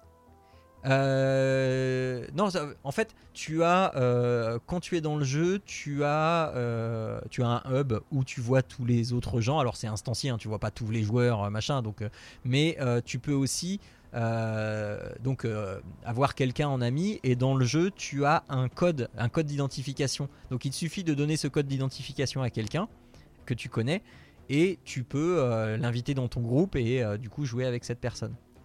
Et, Ah, non, euh, parce que que t'avais aussi, du coup, tu parlais du Steam, tu- du coup, ça met ta. Alors, bah, je vais pas y arriver. Tu- Tu parlais de, de, de Steam, euh, de, de. Je me rappelle plus l'autre, mais euh, je pensais au PSVR, lui aussi, il est dedans. Oui, oui, oui. PSVR, Et, euh, Quest et Steam. D'accord. Et euh, mais du coup, je me demandais au niveau du matchmaking, euh, mettons, il y en a un qui doit arrêter, qui part, etc. Il est remplacé. Si elle est remplacée. Mais il est remplacé par une IA. Ok, donc si quelqu'un se barre au bout de 10 minutes, il est, euh, il est remplacé par une IA, mais pas par une personne. Voilà, c'est ça. Non, non, euh, en- euh, tu ne peux pas intégrer une partie qui est déjà commencée. D'accord. Ok. Donc voilà, Donc, voilà. Il faut qu'il y ait une certaine rigueur sur les personnes avec qui tu joues, quoi. Exactement. À espérer Exactement. que les, les- les gens avec Non, qui non, on mais- te met sont partis pour jouer longtemps. Non, alors une partie, ça dure, ça dure 10 minutes. Ah ok, ok, je pensais que c'était un peu plus long. Non, non, bah, euh, 10 minutes, un quart d'heure. Là, tu vois, euh, la vidéo que j'ai mise sur le, sur le stream, elle a commencé, euh, la partie a commencé au, au moment où j'ai commencé moi mon, mon speech, et là, elle vient de se finir. Voilà, ça va. Donc voilà. Voilà, voilà. En une, une, euh, raison supplémentaire euh, d'acheter un casque. euh. Hein. Euh, Jérôme, mon bon Jérôme, es-tu là? Oui, oui, oui. Euh, je vais te donner la parole. Je n'ai- J'ai oublié euh, ce matin, euh, non, ce midi. Non, c'est pas que j'ai oublié, c'est que j'ai pas eu le temps du coup. euh, d'aller piocher une vidéo de ton jeu, chose que je vais faire maintenant. Donc je- de- tu m'excuseras si euh, sur le stream on voit encore mon jeu un petit peu. Mais C'est pas très euh, grave. c'est le temps d'aller chercher une Il y a, il y a moins de vidéo. zombies dans le mien. Oui, c'est ça. Il y a un peu moins de zombies. oui. Euh, moi, je vais vous parler d'un jeu, sais, il y, a- il y a quelques temps de ça maintenant, ça fait, oh, je sais plus, j'ai pas la date en tête, mais il y a un petit moment. Euh, il s'appelle Unravel. Ça avait été annoncé à un E3 et ça avait fait un peu sensation.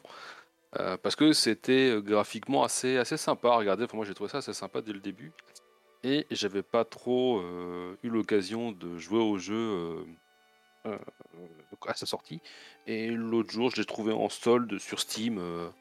À quelques, quelques piécettes, donc euh, je l'ai je l'ai acheté. Il y a le package, euh, le 1 et le 2. Euh, je parlerai peut-être du 2 une prochaine fois, mais pour l'instant, on va parler de- du, Unravel 1. Euh, donc, le- l'histoire d'Unravel, qu'est-ce que c'est? Ben, En fait, on va, on va incarner un petit personnage que ma fille, coll- ma fille qualifie de chat. Je vois pas trop la ressemblance avec un chat, mais admettons, donc un petit personnage fait de laine. Euh, et euh, comment dire, ce personnage en fait va nous permettre de d'explorer, euh, d'explorer et de restaurer des, des souvenirs. En fait, on, on va d'une d'une vieille dame dont on ne sait rien et on va comment dire parcourir une partie de sa maison, donc notamment le rez-de-chaussée. Et sur ce rez-de-chaussée, il y a des cadres et en fait, ces cadres euh, bah, renferment, renferment l'histoire de sa vie. Et on va essayer de comprendre un petit peu bah, tout le déroulé de sa vie jusqu'à notre apparition. Parce qu'en fait, euh, on voit donc dans le trailer mis Jean, euh, que y quand elle monte à l'étage, cette dame un peu, fatiguée de, sa vie et de ce qu'elle a vécu, mais malgré tout euh, heureuse. On sent qu'elle est, heureuse dans ce qu'elle a fait. Euh, elle fait tomber une pelote de laine rouge et de cette pelote de laine euh, sort un personnage que vous allez incarner. Alors, il n'a pas de nom de personnage, je ne sais pas, il n'y a, pas de- il y a pas de nom particulier. Marc Et euh, bah, peut-être Yarny alors, voilà. Euh, et euh, enfin, dans le jeu, il n'est jamais évoqué. Et en fait, en passant dans les tableaux, on va être appelé à rentrer dans le tableau pour participer au souvenir. En fait, donc on va avoir un. Donc ce n'est ni plus ni moins qu'un jeu, euh, qu'un jeu avec un scrolling, euh, un scrolling horizontal, euh, plus ou moins de plateforme. Euh, Il n'y a pas vraiment d'énigme, il n'y a pas vraiment d'action.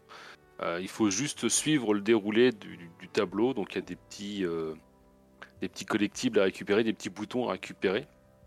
Et en fait, chaque, photo, chaque tableau va nous permettre de retracer donc du coup la, vie de cette dame, de son enfance, de comment elle est arrivée là, qui s'est passé avec son papa, sa maman, la, vie qu'ils ont eue, comment elle a eu des enfants, des petits-enfants, etc. Et, euh, et, et- et voilà, donc on va parcourir différents, différents décors. Et le- le- le- la mécanique principale du jeu, alors Jean se perd dans toutes les vidéos, le pauvre.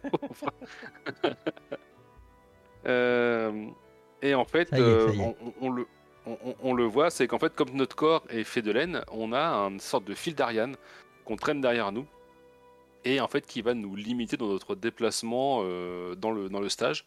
Euh, C'est-à-dire qu'en fait, on va se déplumer, si je peux dire, euh, ou se dérouler euh, tout au long du stage jusqu'à n'être qu'un fil en fait qui va dessiner une forme et les checkpoints en fait vont être des, sortes de clous, des, petits points d'attache sur lesquels va être enroulé un fil qu'on va raccrocher à notre propre fil pour en fait se regarder et pouvoir continuer l'aventure et avancer en fait. Donc ça peut paraître tout con, mais du coup, le fait d'avoir un fil qui traîne derrière nous va nous limiter dans certaines actions. C'est-à-dire qu'en fait, il va falloir des fois réfléchir à euh, comment est-ce que je passe au-dessus ou au-dessous d'un obstacle, par exemple, parce que le chemin parcouru par le fil de laine va pas être le même, et du coup, le fait de passer peut-être en dessous va me faire déplacer plus de laine, et du coup, me permettra pas d'atteindre le prochain checkpoint, et du coup, de pas recommencer, enfin, de pas pouvoir continuer le niveau en fait. Et du coup, il faut que tu reviennes en arrière pour tout Donc, récupérer. pour et- revenir en arrière, donc quand tu reviens sur tes pas, tu rembobines ton truc, mais tu as des endroits où tu ne pourras pas. euh, tu ne pourras. Enfin, si tu fais le mauvais choix, il faudra recommencer le niveau en fait. Ça, c'est un peu le truc dommage.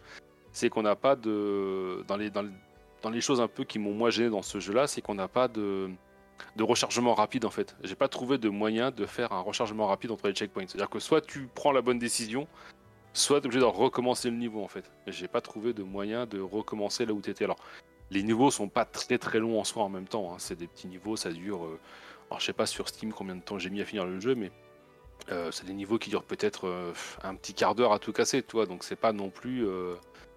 Tu perds pas 4 heures de jeu, quoi. Peut-être un quart d'heure, une demi-heure max. euh, mais. euh, mais, mais voilà, et, euh, et après, bah, en fait, comme on traîne un fil, on va être capable aussi, parce qu'il y a, forcément deux bouts à une ficelle, en fait, avec l'autre bout, celui qui ne traîne pas derrière nous, on va être capable bah, de s'en servir de l'assaut ou de pouvoir l'accrocher à un point et après à un autre pour faire une sorte de plateforme pour pouvoir traverser un vide, par exemple. Euh, on va être capable de s'en servir euh, pour, euh, bah, pour se balancer, pour descendre sans risque. ou au contraire, par exemple, si on a l'opportunité de faire, si on a fait un mauvais choix et qu'on a accroché notre fil avant, bah, de pouvoir regrimper dessus pour essayer d'explorer d'autres possibilités. Donc, donc ça, et le fait de faire une petite plateforme va aussi nous permettre de pousser des objets dessus, comme on l'a vu là dans la vidéo avec la pomme, ce qui va nous permettre de débloquer certaines mécaniques. Mais en fait, tout va être lié avec cette histoire de ficelle, avec tirer des objets, accrocher les objets, faire des petites plateformes. En fait, il n'y a pas beaucoup plus de mécaniques que ça. Euh, et euh, dans, chaque, euh, dans chaque tableau que l'on va parcourir, on va avoir par moment des, des scènes en arrière-plan, alors qui vont être un peu, un peu brillantes et un peu floutées en même temps. Je sais pas si on aura le temps de les voir dans la vidéo, mais c'est pas très grave. Qui vont être en fait des, des vrais souvenirs, des moments de vie rattachés à l'image du portrait dans lequel on est rentré en fait. C'est-à-dire que vous allez voir euh, des silhouettes un peu, un peu floues comme ça avec des, des, des bruits ou des ambiances spécifiques à ça.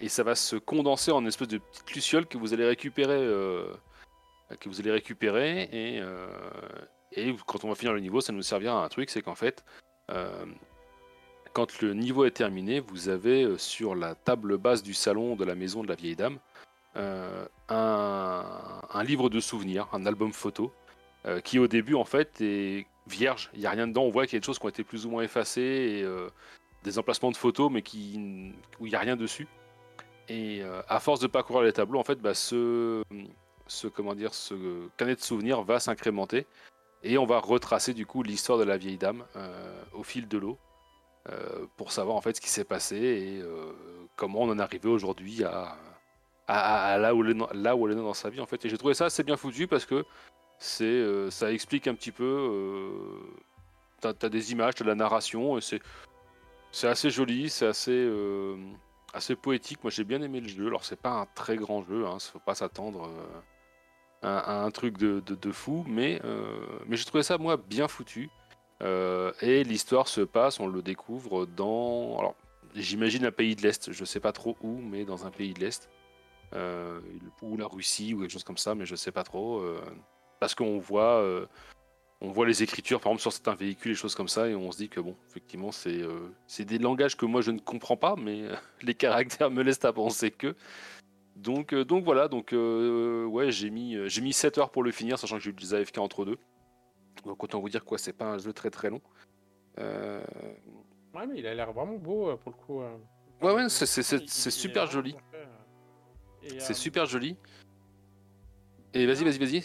Ouais, c'est ça, c'est qu'en fait, tu disais que bah, en fait, tu as, une limite sur, sur, finalement le, le fil que tu peux euh, aller. Ouais. Euh, C'est-à-dire que si tu vas pas jusqu'au checkpoint et puis du coup, tu as utilisé toute ta corde, il faut que tu reviennes en arrière. Mais sur l'image là qu'on voit, je, je vois pas la limite. En... Elle est pas indiquée combien il te reste? Non. Ah, du coup, tu, tu peux arriver à bout, mais. En fait, que- en fait, en fait, quand tu regardes bien, toi là, par exemple là sur la vidéo, en fait, sur le, petit, le- on, on voit en fait que le, le fil s'étire, s'étire, et en fait, t'es de plus en plus maigre jusqu'à être presque transparent, quoi. Mais tu Mais ne sais pas alors. Si, si, si, si, si, si, si, tu sais, il y a, euh, on vient de le voir en fait, il y a, il y a deux petits Il y a des nœuds. nœuds. Voilà, il y a deux petits Ouais. nœuds qui t'indiquent que tu es au bout de la corde en fait. Alors je après, je t'avouerai, Arnaud, te tra- tracasse pas, le jeu est suffisamment intelligent et facile Ouais. pour que logiquement tu sois quasiment jamais à court de ficelle, quoi. D'accord. Moi, ça m'est arrivé une fois ou deux. euh, alors, j'ai eu deux, trois problèmes dans le jeu. euh, donc, to- notamment ce problème de, de chemin qui n'était pas. Alors, oui, hein, ce que j'ai pas dit aussi, c'est que l'IFCL, quand tu fais un pont, si les points sont suffisamment rapprochés, tu peux t'en servir de trampoline. C'est-à-dire que tu peux, pour une impulsion sur le fil, et te propulser en hauteur pour passer les obstacles. Enfin, bref. Euh, et j'ai eu malgré tout deux, trois petits trucs. Donc, ce, ce problème de, de mauvais choix qui fait que j'étais resté bloqué. En fait, je pouvais pas revenir en arrière. Et j'ai eu de la- des problématiques aussi euh, avec la physique de certains objets. À savoir en fait que dans le dans les dans le tiens, on les voit les souvenirs toi en, tran- en- en transparence là. Euh, bref, et dans les dans la physique de certains objets, à un moment à un moment donné, t'es, tu dois récupérer un seau dans un puits, un truc comme ça de mémoire. Euh, et, euh, et ben en fait, il faut que tu pousses le seau, sauf qu'il faut que tu le retournes pour pouvoir monter dessus, pour pouvoir grimper sur un truc un peu plus haut. La problématique, c'est qu'à un moment où je l'ai poussé, il y avait un obstacle ou un truc qui a mal marché, où j'avais la ficelle en dessous, parce que la ficelle, des fois, réagit bizarrement. Et en fait, ça a fait sauter le seau, mais il a sauté, il s'est retourné sur moi, en fait. C'est vrai que j'étais bloqué sous le seau. mais je n'avais. Mais en fait, j'avais aucun moyen de sortir de, d'en dessous du seau, en fait. Il a fallu que je recharge la partie pour pouvoir euh, continuer. Je pouvais pas sortir du seau. Et j'ai eu le problématique avec plusieurs trucs comme ça, en fait. Quoi. D'accord. Donc il y a plusieurs objets comme ça qu'on, je sais pas, des, parce que la, la, la, quand la ficelle est sous un objet, quand tu arrives à mettre la ficelle en dessous d'un objet, ce qui s'est passé avec le saut, euh, et que tu veux par exemple euh, t'a- t'accrocher dessus pour tirer dessus ou revenir dessus, bah la, tu, tu sens que la physique du jeu, les objets du jeu n'ont pas été faits pour interagir avec la physique de la ficelle en fait, tu vois. Ouais. La ficelle soit elle est, volante et elle se pose dessus, mais elle- dès que tu appliques une force de traction dessus ou quoi, bah tu sens que les objets ne savent pas comment réagir, donc tu as des comportements un peu bizarres. Et, c'est vrai que c'est un peu. euh, Il y a deux trois trucs comme ça où des fois ça m'a dit oh, ça me saoule donc bon j'ai arrêté, je suis reparti, euh, je suis revenu euh, le lendemain ou un truc comme ça puis voilà c'était passé mais euh, mais c'est vrai que sur le coup c'est frustrant, me dis je suis en dessous d'un truc, ils ont même pas prévu une touche au moins pour repartir au checkpoint juste Ouais. avant pour pouvoir avancer quoi tu vois c'est un peu dommage quoi. Donc, euh, donc voilà, mais sinon, euh, non, non, sinon c'est un, un chouette jeu euh, qui graphiquement, moi j'ai bien aimé. Je sais que Jean a eu, ça lui est tombé des mains, donc on pourra peut-être en parler, mais Ouais, non, bah, Moi, je m'attendais à, Donc- être, à être touché euh, parce que moi, j'en avais entendu beaucoup de bien euh, parce que c'était euh, c'était touchant, c'était ça provoquait des émotions, c'était c'était le souvenir, c'était l'enfance, etc. Mm. Et j'ai pas réussi à, à ressentir tout ça. J'ai juste eu un jeu de plateforme qui était certes très doux. euh, mais euh, qui m'a pas bah, provoqué d'émotions à part euh, des petites frustrations de de bah, j'arrive pas bien à faire ce que je veux de enfin de, trucs qui marchaient pas bien euh, rien de rien de rebutant mais euh, le, le côté euh, jeu de plateforme prenait beaucoup trop le dessus sur le sur les émotions qui étaient supposées euh, être là et du coup j'ai pas j'ai pas accroché plus que ça et j'ai pas continué quoi d'accord. Et donc là, on voit là, en, fin de niveau, à chaque fois, on va récupérer une espèce de, petite broche en laine euh, qu'on va venir mettre en fait sur justement cet album souvenir que je t'évoquais, euh, qui va nous dire voilà, vous avez passé le premier étape, donc il y en a, je sais plus, 12, 10, 12, je sais plus, quelque chose comme ça en tout. Euh, et en fait, on le met dessus et après on peut feuilleter le bouquin. Et, je te rejoins un peu sur le côté émotion où euh, effectivement, euh, alors, tu t'attaches à l'histoire, mais euh, comme n'importe quelle autre histoire en fait, t'as pas effectivement de- d'empathie particulière pour ce qui se passe dans le jeu quoi. Euh, même si, euh, même si le jeu est, est sympa, même si ce que ça raconte c'est bien. Euh, alors moi je l'avais en français, hein, donc pour ceux qui se Oui, posent la oui, question oui. qui seraient anglophones. Je- J'ai Euh, pris du la coup- du première coup, tu vidéo vois, qui tombait. Non, mais c'est très bien. Mais toi, dans la vidéo, du coup, tu as des souvenirs en rapport avec le premier cas. Donc, on voit l'enfance, ils ont construit une cabane, machin. Et en fait, ça va refléter tous les décors que tu vas avoir traversés dans ce tableau-là, en fait. Donc là, par exemple, tu avais un côté un peu champêtre, etc., avec la serre. etc. Là, plus loin, tu auras un côté un peu plus euh, chantier, parce que tu auras la mine, machin et compagnie. Un peu plus loin, tu auras de la neige, parce que c'est euh, l'hiver, c'est rude. Et c'est pour ça que ça me fait penser à un pays du Nord, un pays de l'Est, pardon. Euh, même si je me trompe, hein, peut-être que c'est un autre pays, mais... euh, mais, mais voilà, donc euh, c'est pas un très grand jeu, mais malgré tout, moi j'y ai passé un bon moment, ça dure pas très très longtemps. Effectivement, n'y allez pas pour être secoué comme dans un gris par exemple, ou dans un Ori, parce que je trouve que Ori véhicule beaucoup Ouais. plus de- d'émotions que ça. N'y allez pas pour ça, mais si vous avez un petit jeu à faire, et là je parlerai moi plutôt, je pense, du 2 dans les Papa à quoi on joue, parce que le 2 est coop, et on peut y jouer avec un enfant, c'est assez simple, et euh, en termes c'est zéro violence, machin, et je trouve que dans le 2, il y a des choses qui ont été largement améliorées en termes de dynamisme, en termes d'histoire, donc il faudra que je le creuse un petit peu, parce qu'on a joué qu'au début avec ma fille, mais... euh, mais, euh, mais franchement, là, en plus, je crois qu'en ce moment, ils sont en solde sur Steam, donc avec les soldes d'hiver. Oui, c'est les soldes d'hiver. Attention à votre ah ouais, c'est ça. Donc là, ouais, vous avez le. le... Alors, c'est quoi le Yarmy Bundle? Je sais pas ce que c'est que ce truc-là. Je regarde vite fait. Ouais, vous avez les deux pour, euh, pour que dalle, en fait. Genre, euh, pour 10 euros, vous avez les deux, quoi. Donc, euh, Mhm. c'est c'est vrai. Ah ouais, non, c'est vraiment. euh, c'est vraiment que dalle. Sur Steam, sur PC. Alors, il y est- il y est sur console aussi, je crois. Faut que je regarde la page. C'est vrai que c'est un truc que mes, mes enfants pourraient peut-être aussi. Doit être dispo depuis le temps un petit peu sur tout, ou alors si vous êtes abonné au Xbox Game Pass, euh, il doit être sur le euh, l'EA Play. Donc euh, Ouais. il doit être dedans. Ok, Il ok. doit être dedans, mais c'est dispo un peu partout, donc c'est un bon petit jeu, pas très cher, et euh, moi j'ai trouvé ça sympa. C'est pas effectivement un très grand jeu, mais c'est malgré tout un jeu, un jeu où j'ai passé un bon moment. Donc voilà. Oui. Voilà, donc on vous a proposé After the Fall ou euh, Unravel. J'ai oublié de vous dire euh, combien coûte After the Fall. Euh, je sais pas si la promo... Non, il n'y a plus la promo. Il est à 40 euros. Il était en promo à 30, euh, 32, je crois. Pour son lancement, il est à 40 euros en ce moment. Et ça, je, pense qu'il y aura des, DLC bientôt, parce que l'histoire, comme elle est faite, et même euh, comment les personnages nous, montrent les choses, ça amène à du DLC, alors que je, ne sais pas s'il sera payant ou gratuit, mais euh, voilà. Voilà, voilà. Euh, après, toutes ces bonnes recommandations, eh bien, comme nous sommes à la nouvelle année, alors d'habitude on le fait, d'habitude on le fait, euh, quel malin de présenter After the Fall juste après l'automne. Merci Fabien, merci. Euh,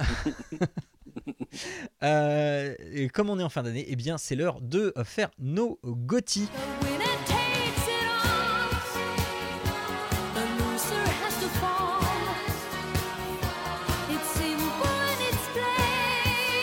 Nos jeux de l'année euh, et je vous propose qu'on fasse comme l'an dernier, c'est-à-dire euh, qu'on fa- fasse la liste euh, chacun des jeux qu'on a, qu'on a traités et de deviner quel est le GOTY euh, de chacun et ensuite de dire chacun nos GOTY. Est-ce que vous voulez que je commence sur la liste des jeux que j'ai fait pendant que vous vous préparez votre liste des jeux?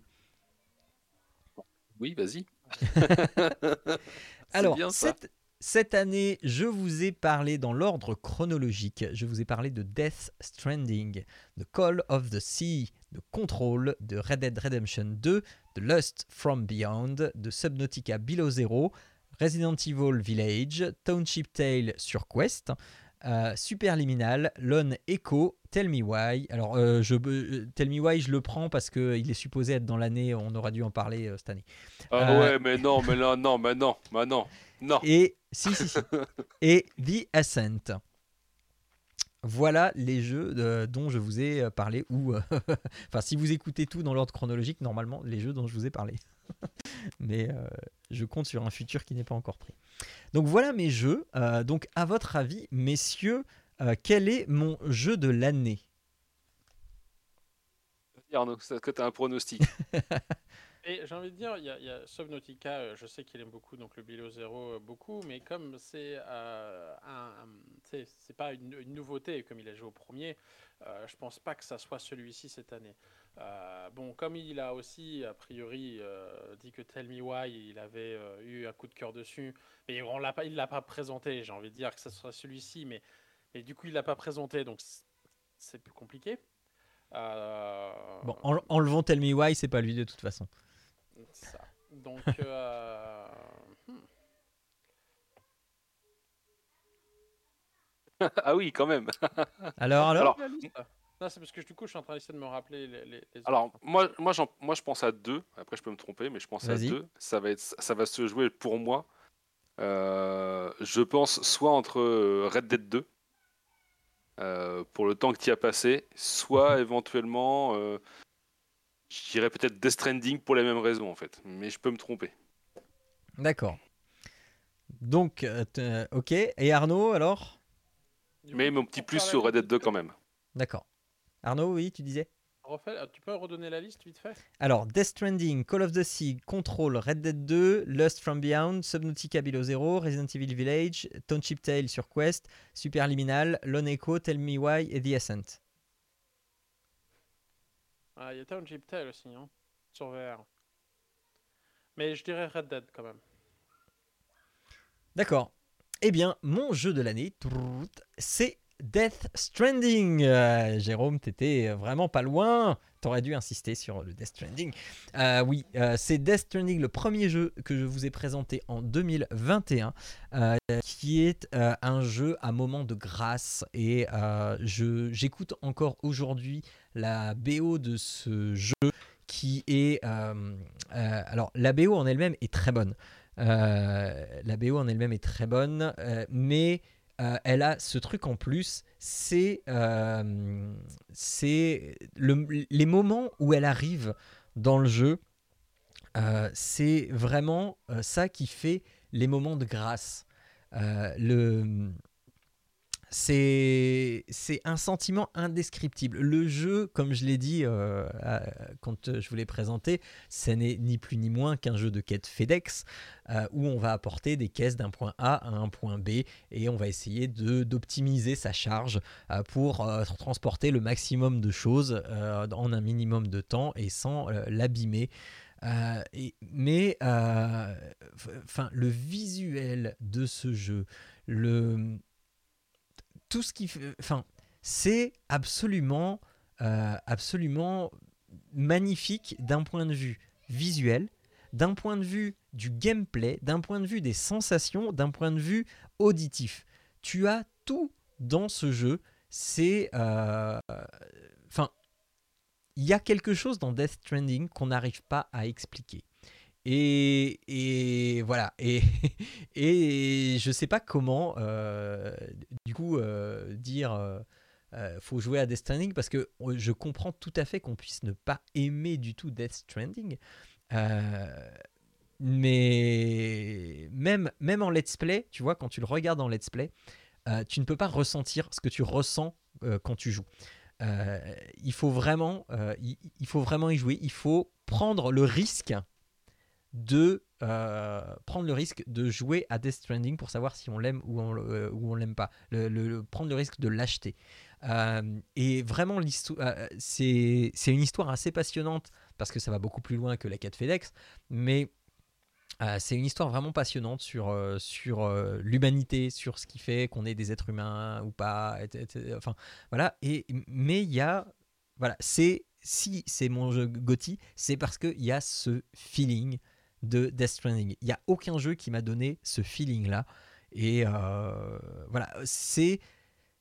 Il y en a des jeux dans lesquels on est euh, en contemplation euh, et Red Dead 2 le premier où je, je vous ai parlé du fait de, de marcher dans les environnements pour admirer, etc. Mais là on est un cran au-dessus parce que là c'est pas juste contempler la beauté, c'est vivre la beauté. Euh, donc, euh, donc voilà, donc Death Stranding, mon GOTY 2021. Et il y a euh, Fabien qui me demande dans le chat, du coup, pour ou contre une suite, je suis absolument contre.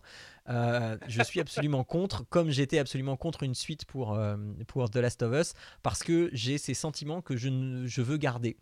Euh, j'ai ces sentiments que je veux garder, je, ils sont là et j'ai pas envie d'avoir une extension de ces sentiments. Euh, donc du coup, si on, si on me pond une suite, euh, je, veux, je veux pas qu'elle parle de la même chose, je veux pas qu'elle se, elle se base sur les mêmes choses. Je veux qu'on me fasse vivre d'autres choses et je suis presque certain que le prochain jeu de Kojima, je l'achète.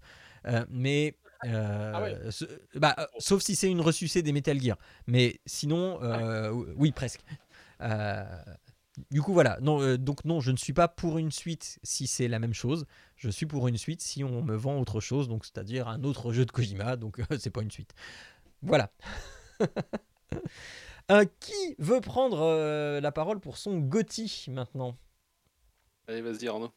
Ah, J'allais dire, vas-y, euh, je suis en train de, je suis encore faire la liste. Ah bah moi, ma liste, elle, moi, ma liste elle est faite, donc au pire je peux y aller Bah, sinon. hein. vas-y. Ah bah alors Ouais, vas-y. ouais, la vas-y, vas-y, Euh, donc moi dans l'année j'ai présenté dans l'ordre chronologique euh, Zelda Link's Awakening, l'extension euh, World of Warcraft Shadowlands, euh, Myst dans sa globalité, Little, Ma- Little Nightmare 2, Monster Hunter Rise, Lego Builders Journey et Portal Reloaded, et enfin Season After Fall, et normalement j'en ai pas oublié, je crois pas. D'accord. Alors, euh, moi, j'hésite entre euh, Myst Mhm. et Shadowland. Ça, c'est marrant, moi j'avais Monster Hunter. Et moi, je vais dire. euh, ah, je vais dire Myst. Arnaud Moi, je vais dire Monster Hunter. Je t'ai pas, entendu, Jean, t'avais dit quoi? Myst. Ah t'as dit Myst, d'accord. Et donc, euh, ton Gotti de cette année, Jérôme, c'est. Vous avez tous les deux raison sur le principe, mais je vais rester sur, euh, sur le premier jeu, moi aussi, que j'ai présenté, qui est Link's Awakening, en fait. Quoi. D'accord. Euh, parce que euh, parce qu'effectivement, j'ai adoré Monster Hunter, j'adore Myst, genre, ça reste un de mes jeux top tier euh, ad vitam. Euh, mais euh, Link's Awakening m'a refait vivre des moments euh, de mon adolescence, en fait, et, j'ai replongé sur l'île sur l'île du Poisson Rêve, mais les deux pieds dedans, j'ai j'ai rekiffé faire les donjons, les énigmes, la petite musique qui va bien, avec, avec l'ocarina pour jouer la musique du Poisson Rêve. Enfin, non, non, j'ai vraiment, j'ai vraiment replongé les deux pieds dedans dans cet univers, en plus vachement bien retravaillé en termes de, de, de DA. Et, euh, et, pour tous ceux qui ne connaissent pas, qui n'avaient pas vécu euh, le, jeu à l'époque, je comprends que ça peut être euh, un jeu peut-être un peu, un peu simplé, un peu truc, mais, mais pour les vieux comme moi qui l'ont fait sur Game Boy à l'époque, la version originale, enfin, ouais, ça, ça fonctionne et, c'est un très très bel hommage qui a été fait à, ce jeu en fait, et pas un bête, un bête repof un petit peu plus joli quoi. Donc, euh, donc non, non, moi ça sera euh, aujourd'hui le jeu qui m'a, enfin cette année le jeu qui m'a le plus marqué sur tout ça en fait, même si les autres sont très très bons. hein, euh, ça reste Link's Awakening pour euh, tout le côté en plus nostalgique qui est venu m'englober et qui m'a emmené, qui m'a emmené dans l'histoire en fait. quoi. Bah, tu vois, moi, si j'avais une Switch, je sais que c'est le premier jeu que j'achèterais. Ah ouais, ouais. C'est franchement ouais, c'est, il est vraiment top ce jeu donc. Donc voilà. moi j'ai, j'ai beaucoup beaucoup aimé. Voilà. Fait- donc- Même là d'en parler, en fait, je me, re- je me revois y jouer, ça fait genre plein de souvenirs et c'est vraiment cool. Quoi. Ouais. Parce que là, du coup, ça me tente de, de les- de l'acheter pour les enfants. Parce que moi, Ah j'avais j'avais un vraiment bon souvenir et puis je suis ah, je vais peut-être l'acheter pour les enfants pour qu'ils découvrent et qu'ils apprécient. Tu vois, regarde. Et franchement, faire. Voilà. Mais, mais- mais même toi, Arnaud, hein, je te- je t'invite à y rejouer. Tu verras en fait que tu, parce que ils ont été suffisamment malins pour changer certaines mécaniques malgré tout, en fait, tu vois. Donc, euh, mais tu vas retrouver des sensations du jeu. De, tu vas, ouais, tu replonges dans cet univers euh, de Zelda, en fait. Qu'en plus, c'est un, c'est un- c'est un- c'est un Zelda, euh, tu sais, comme, comme les, les, les, les, les tout premiers. C'est c'est pas Mm. le, le- C'est le ça. Zelda. On t'entend pas, euh, genre avec ton euh, Ocarina. Ah mince Ah zut marche pas. Ah, on Ah, t'entend bon. sur le sur le Twitch, mais pas sur le Discord en fait. Ah tant pis. Euh, J'avais euh, j'avais fait la balade du poisson rêve à l'Ocarina. Mais euh, ouais, et, du- et du coup, c'est vrai que là, quand, quand tu regardes le, le dernier Zelda, la Breath of the Wild, c'est vrai qu'il est, il est beau, il est 3D, il est machin, mais Et il est aussi très très bien. comme- mais- Oui, oui, mais puis dans, dans son propre genre, mais le, le, tu sais, la 3D isométrique euh, des, des tout premiers Zelda, elle, elle a ce petit côté quand même euh, assez sympa. Donc, euh, faudrait que je regarde à combien il est, mais à mon avis, il doit encore coûter une, une fortune, non, sur Switch? Oh, c'est les, jeux- c'est les jeux Nintendo, hein, il n'y a jamais de promo chez les jeux Nintendo. Bon, bon, on verra. Bon alors, et toi Euh, Arnaud? Alors Arnaud, moi, vas-y. ça, ça va aller vite hein, parce que j'en ai pas fait des masses. hein, euh, c'est des jeux cette année hein, euh, au final. Euh, donc j'ai fait euh, Immortal Phoenix Rising, euh, j'ai fait euh, Greedfall, j'ai fait Final Fantasy VII Remake, j'ai fait euh, Days Gone et euh, enfin Kena Bridge of the Spirits.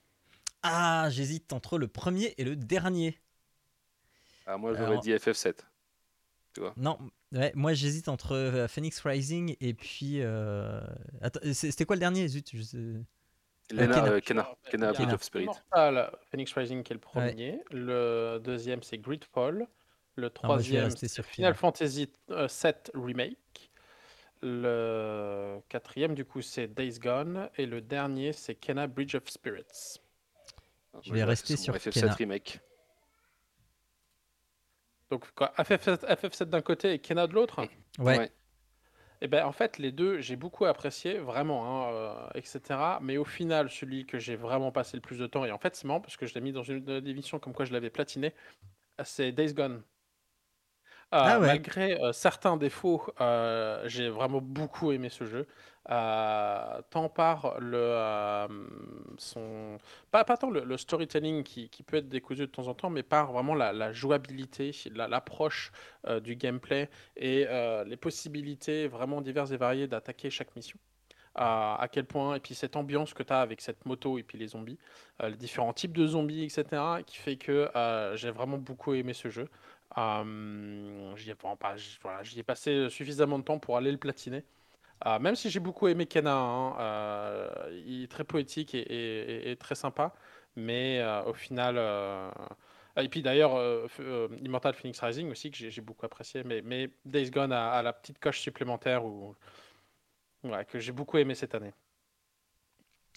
Eh bien, ok. Eh bien, euh, alors, figure que moi, Days Gone, je l'ai sur ma wishlist et à chaque fois qu'il passe en promo, je me dis ouais, non, ouais, non. Et, et j'arrive pas à me motiver à l'acheter. Euh, je sais pas pourquoi, parce que euh, enfin, il a tout pour me plaire et je sais pas pourquoi j'arrive pas à l'acheter. Il est, il est, il vraiment, il est vraiment bon. j'ai- vraiment passé de- de- de- d'excellents moments avec, euh, en termes de, de, ouais, de, de, de loot, de, de, j'ai d'approche, parce que là, ce que, ce que, j'ai vraiment beaucoup apprécié, c'est clairement tu as des missions où, notamment, il faut aller euh, détruire des, euh, des, des nids de, de ces monstres, et en fait, tu peux y- les, les- vraiment les attaquer de différents endroits, c'est sur un monde ouvert, et tu, tu peux vraiment euh, approcher ça différemment, puis après, tu as tout le côté des hordes vers la fin, Mhm. où même au début, tu dois éviter, et à la fin, tu dois les tuer. Et euh, donc, tu as des immenses hordes qui courent plus vite que toi.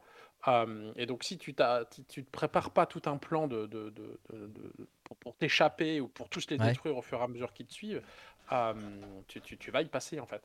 Euh, donc, c'est. euh, ouais, sauf à la fin où tu as des, des grosses sulfateuses là où tu tires dans le tas. Mais, euh, mais, mais n'empêche que c'est euh, c'est c'est vraiment bien fait. Et, et la, la- voilà, la réalisation et la jouabilité est vraiment bonne. Et euh, donc, ouais, j'ai beaucoup aimé euh, customiser ma, ma moto. C'est un peu ce décalage là de, de moto dans les bois avec les zombies. Il y a, il y a, voilà, il y a, y a ce petit côté euh, qui, est, qui est très sympa. Donc, ouais. Très bon jeu. Ok. Ok, et bien voilà, nos trois GOTY de l'année. On, on- on ne fera pas euh, le, le GOTY un des trois parce que euh, on n'y arrivera jamais. Mais euh, donc, nos trois GOTY donc, euh, sont donc Death Stranding, Zelda, Link's Awakening sur Switch et Days Gone. Euh, donc voilà, vous savez que euh, si vous ne devez retenir que trois jeux sur 2021 sur nos conseils, évidemment, qui sont euh, peut-être les meilleurs conseils du monde, je ne sais pas, eh bien, les plus pertinents, sera- je dirais. D'accord. Ça me va aussi, ça me va aussi. Eh bien, donc ce sont ces trois jeux qui, donc il va falloir jouer en début 2022, euh, en plus des recommandations qu'on va vous faire en 2022. Voilà pour nos GOTY. C'est l'heure de passer à quelque chose euh, de plus habituel, c'est-à-dire euh, et quoi d'autre ce mois-ci que euh, mais moins habituel que parce qu'on va le coupler à un petit bonus stage.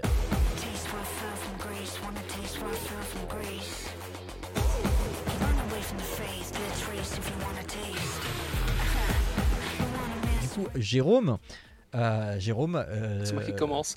bah, euh, voilà. Donc quoi et quoi d'autre ce mois-ci Euh, alors moi je vais vous recommander alors, une série qui était d'actualité, si on avait eu le temps de faire un 98, euh, qui l'est un petit peu moins, mais qui reste non moins toujours très qualitatif, qui est la série d'animation Arcane, sortie sur Netflix, je crois. Oui. Euh, et, euh, et, et voilà, donc Arcane, qu'est-ce que c'est? C'est un, c'est une série d'animation en 9 épisodes euh, dans l'univers de Riot. Alors Riot, qu'est-ce que c'est? Ce sont les créateurs de League of Legends, notamment pour ceux qui ne savent pas ce que c'est. Euh, et en fait, c'est une série d'animation faite par un studio français qui s'appelle... euh, Ah, j'ai pas retrouvé le nom. Ah, Fortiche, un truc comme oui, ça. ouais, ouais, oui, c'est ça, c'est Fortiche. C'est un nom tout le, le studio Fortiche. J'avais que c'était un nom rigolo, donc c'est pour ça que je cherchais, mais j'arrivais pas à retrouver.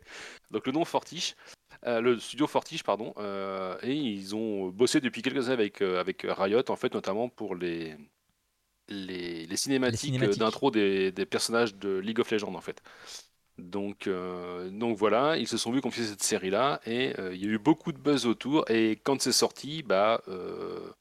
en fait, on s'est très très vite aperçu que le buzz était justifié parce que la série est juste, euh, est juste excellentissime. quoi. Il n'y a pas trop d'autres mots. Euh. Qu'est-ce que ça raconte? En fait, Arkane, on va suivre, euh, suivre l'histoire. En fait, ça, raconte l'histoire de, de certains personnages de League of Legends. Et attention, je vous alerte tout de suite, si vous n'avez jamais joué à League of Legends et si vous ne vous intéressez pas à l'univers de League of Legends, ça ne vous empêchera absolument pas d'apprécier et de comprendre la série en fait. Voilà, parce que c'était moi, notre cas. Voilà, ouais, moi j'ai joué. euh, Moi, m'a empêché de la regarder jusqu'à maintenant en me disant mais Ah non. je connais pas League of Legends, j'ai pas envie Alors moi, de li- m'y intéresser donc du coup je. Toi, le- en, en termes de disclaimer, moi, LOL, j'y ai joué euh, au tout début que c'est sorti, j'y ai joué 3-4 mois et depuis, j'y ai jamais retouché euh, par manque de temps, d'envie, euh, de passion. Euh, parce que les MOBA, c'est pas forcément le truc qui me fait, euh, qui me fait vibrer, donc euh, voilà. Ouais, mais, euh, mais, mais. Ar- mais, euh, enfin voilà, je suis tombé dedans parce que tout le monde en parlait. Je fais bon, je vais pas mourir bête. Puis je suis fan d'animation d'une manière globale, donc je fais, je regarde. Comme les trucs un peu moins bien, je regarde. Et là, franchement, non, non, c'est en termes d'animation, c'est de, la, de la très très haute voltige. Mhm. Aujourd'hui, les mecs qui sortent des adaptations de jeux ou d'univers de jeux ou de trucs comme ça, ça leur met une barre très très haute. Les trucs un peu moisis. Alors déjà qu'avant on les critiquait, mais alors là maintenant qu'il y a Arkane qui est sorti, j'ai envie de te dire, euh, ça va être compliqué pour eux quoi. Ouais. Donc euh, et en fait donc ça, ça raconte donc c'est euh, c'est trois fois trois histoires, enfin trois fois trois épisodes où on va suivre en fait les pérégrinations de plusieurs personnages donc qui sont euh, Jinx, Vi, qui c'est qu'on a, enfin c'est les deux personnages principaux je dirais de l'histoire de toute façon. Il y a oui Vi si tu préfères. C'est- c'est comme ça qu'ils disent, hein. Oui, bah c'est Violette en fait, donc c'est Vi si tu veux, mais euh, euh, et euh, je ne sais plus. Donc en fait, ça va. C'est les deux personnages principaux. Euh, Jinx et Vi, ce sont les deux personnages principaux et en fait, on va. ça se passe dans un univers où il y a, il y a, une, il y a une ville des gens aisés, donc Piltover, et les bas-fonds qui s'appellent enfin, Zone Z-A-U-N. Euh, qui est en fait la décharge de Piltover. hein. On se retrouve très dans un univers un peu, un peu à la Gum avec euh, les Ouais. bas-fonds et euh, vraiment les gens très aisés. Et, et en fait, l'histoire commence sur une révolte bah, des bas-fonds vers la ville de Piltover, mais la, la révolte est, est écrasée et, et comment dire, Vi et sa petite sœur Powder, qui sera Jinx, euh, vont perdre leurs parents et vont être recueillis par, euh, par un personnage dont j'ai perdu le nom parce que ça fait un moment que j'ai pas regardé la série. Ouais. Euh, mais c'est pas très grave. Euh, et en fait, ils vont, elles elles vont être sous son aile pour, euh, pour avancer, mais rapidement, euh, on voit que comme tous les jeunes, en fait, ils font des petits larcins et des trucs pour s'en sortir parce que bah, dans, la, dans la ville des bas-fonds, il n'y a pas trop d'autres solutions que de faire du larcin. Euh, donc ils montent dans la ville haute, ils essaient de récupérer des, des objets de valeur pour les revendre au marché noir et se faire un peu d'argent. Euh, sauf que ça va mal tourner sur le, sur le, le pillage parce qu'ils vont faire exploser un appartement et, euh, et du coup ça va entraîner des enquêtes dans la ville basse et en- en- là l'histoire va démarrer.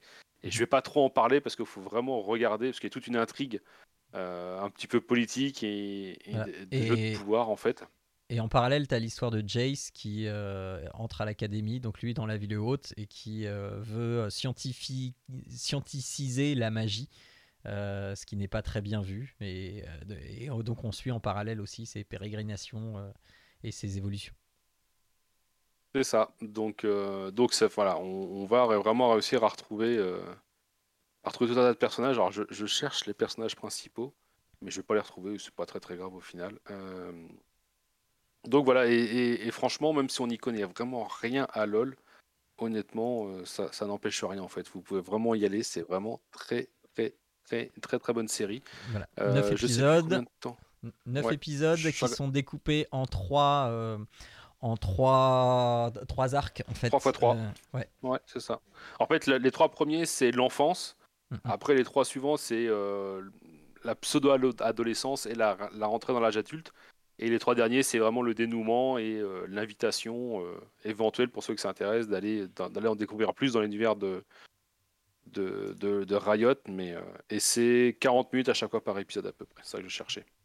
Voilà. Et donc cette invitation à aller euh, voir dans le monde de comment je Riot. t'introduis bien quand même. Exactement.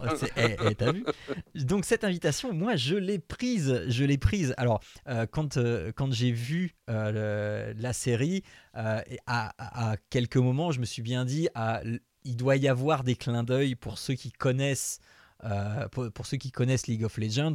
Et effectivement il y a plein de clins d'œil. Y en a il y en a plein. enfin voilà euh, clin d'œil que moi j'ai découvert après coup puisque moi je suis tombé euh, après alors non pas dans League of Legends parce que euh, je suis totalement hermétique à, LoL mais dans une de ces itérations qui est Wild Rift qui est une sorte de League of Legends mais simplifié extrêmement simplifié euh, qui est disponible sur mobile sur Android et sur iOS on est, dans, euh, on est dans du MOBA, mais on est dans du MOBA euh, vraiment euh, hyper accessible pour ceux qui n'y connaissent rien.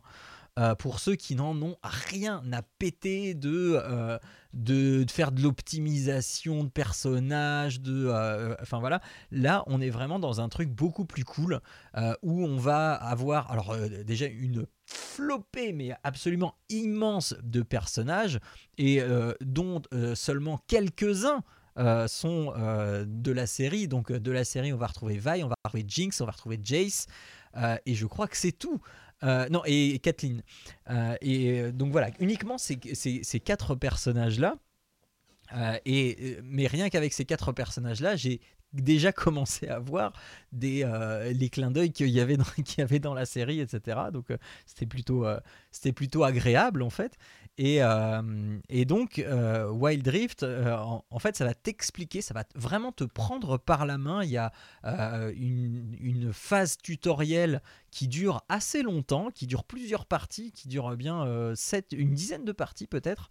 Euh, et donc, cette phase tutoriel qui va t'apprendre euh, qu'est-ce que c'est qu'un jungler, c'est quoi la voix solo, la voix duo, comment tu joues un support, quand, tu es dans la jungle, qu'est-ce qui, c'est quoi tes objectifs, comment tu peux aider, et- etc. etc. Et, et, et- et petit à petit, tu vas gagner comme ça en skill, en, en- en compétences dans un jeu qui, euh, qui vraiment t'accompagne euh, et qui, qui n'est pas, euh, qui n'est pas frustrant. Un jeu qui, qui va vraiment t'ouvrir les portes petit à petit. Au début, tu ne peux pas communiquer avec les autres euh, ni vocalement, ni par texte. Euh, tu as tes objectifs, il faut que tu fasses tes objectifs, même quand tu joues avec les autres, tu fais des parties avec les autres, et puis tu as tes objectifs pour, euh, pour gagner des, bah, les, récompenses qui sont liées à, cha- à chaque saison, aux événements spéciaux, etc. Et donc, comme ça, et, et- et- pour débloquer justement des champions, et tu vas assez rapidement te retrouver avec un roster de 6, 5 ou 6 champions. Euh, et puis euh, très vite, euh, tu vas en avoir, moi je crois là j'en ai une quinzaine. Donc, et là ça commence à se tasser un petit peu. Enfin voilà. Et, enfin, chaque, ch- chaque personnage peut être assez polyvalent. En fait, quand tu prends un personnage, donc tu sais qu'il est plus taillé pour être jungler, pour être support, pour être tank, etc. Mais tu vas pouvoir configurer, alors d'abord parce que tu n'en as rien à foutre euh, avec des presets qui sont déjà établis, et ensuite, si le jeu te plaît et que le personnage te plaît, euh, tu peux essayer de l'optimiser un petit peu en, euh, en- en prenant des presets qui sont des presets des meilleurs joueurs ou en faisant toi-même ton preset. Les presets, c'est en fait, tu peux agir sur trois choses. Une série d'artefacts que tu vas acheter au fur et à mesure de ta partie en gagnant de l'or. Donc en tuant des monstres, en tuant des adversaires, en faisant certaines actions, tu vas gagner de l'or. Et l'or va te permettre d'acheter des artefacts pour pouvoir eh bien, euh, t'améliorer, gagner de la vie, gagner de la puissance, gagner de, de la puissance d'attaque, etc. Euh, tu vas avoir aussi des compétences passives. Tu as quatre compétences passives. Donc tu vas pouvoir choisir parmi euh, un certain nombre de compétences les quatre compétences passives pour ton personnage selon le rôle qu'il va avoir. Et après tu as deux compétences actives euh, qui, vont euh, bah, là, encore euh, par rapport au rôle que tu auras choisi qui vont être plus ou moins utiles par rapport au rôle que tu auras choisi. Mais ça, c'est si tu commences à t'investir un petit peu dans le jeu, etc. Mais tu peux très bien te débrouiller avec les presets qui sont déjà mis.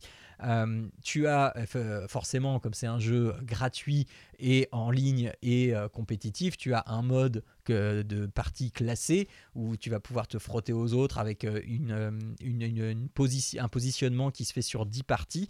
Euh, clairement, alors moi, je fais mes 10 parties de placement, je suis au niveau argent.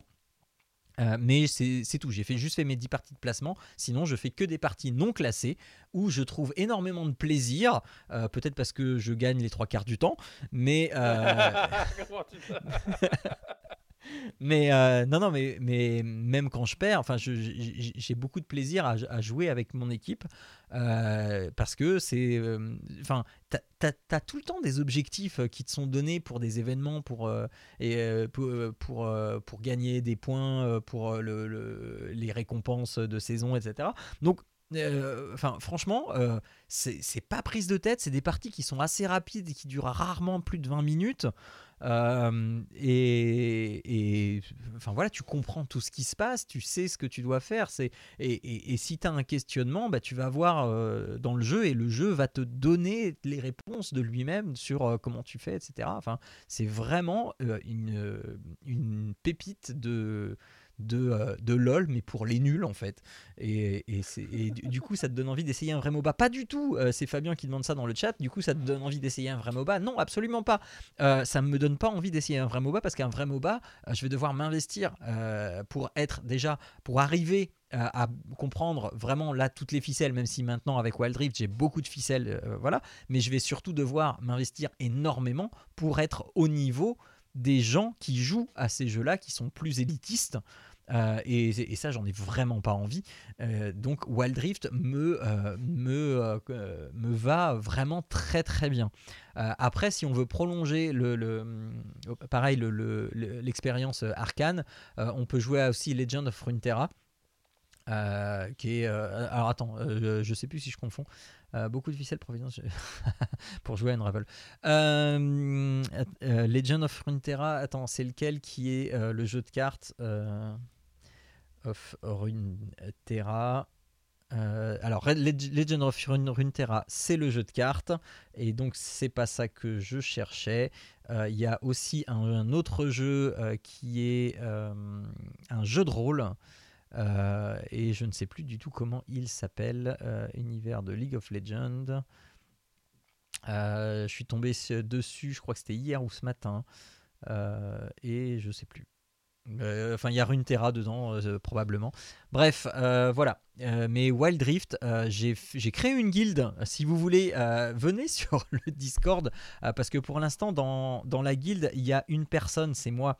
Euh, donc, euh, ce serait bien qu'il y ait d'autres gens. Euh, bah voilà, c'est ça.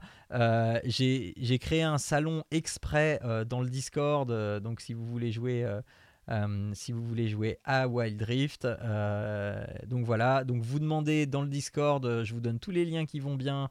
euh, pour, pour intégrer la guilde, vous me donnez votre pseudo, etc. Et puis, et puis ça se fera bien. Et puis, et puis on pourra se faire comme ça des petites parties. si, jamais, si jamais on se connecte ensemble, ça serait sympathique. Mais sur Voilà. quoi est-ce donc disponible, mon bon Jean? Mais c'est disponible, je l'ai dit, sur iOS et sur euh, Android. Ah, c'est pour ça que je n'y joue pas en fait. Je comprends bien. Alors, mais oui, mais. Alors, figure-toi que je, je n'aime pas Non, beaucoup jouer sur non. mobile. je Euh, ne je figure pas- rien du tout. Mais oui, fait. non, mais. Je, je- je suis, je suis un peu comme toi, je n'aime pas beaucoup jouer sur mobile, mais celui-là est d'une exemplarité euh, au niveau de ses contrôles. Euh, c'est voilà, ça, ça Alors. ne peut pas se jouer à la manette, euh, ça se joue uni- uniquement euh, sur l'écran. Et autant sur smartphone que sur tablette, c'est vraiment exemplaire, même si j'ai, je ne le cache pas, beaucoup plus de plaisir à jouer sur tablette. Je, je- je- pour reprendre, c'est c'est pas que j'ai du mal à jouer sur portable, c'est que je ne joue pas du tout sur mobile en fait, jamais. mais oui, je sais, mais Donc, tu me l'as déjà dit. Non mais c'est pas c'est pas j'ai du mal à y jouer, c'est que je ne joue pas en fait sur mobile. C'est- Pour moi un téléphone c'est pas une plateforme de jeu, mais après c'est Oui, mais t'as pas une tablette? Non. Ah, bah, c'est pour ça. Ah bah oui. Bah oui, mais achète-toi un Quest avant. Euh... Il va falloir choisir. ouais, voilà.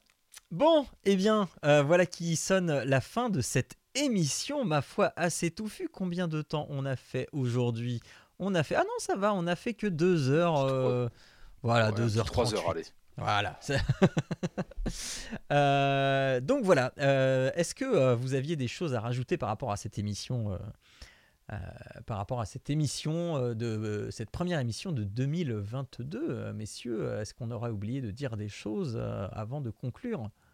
Ben, en fait, moi, je voulais euh, éventuellement parler de deux choses qui sont sur. Alors si, si tu me parles de la saison 2 de The Witcher, je te banne direct parce que je l'ai pas vu. Donc comme ça c'est réglé.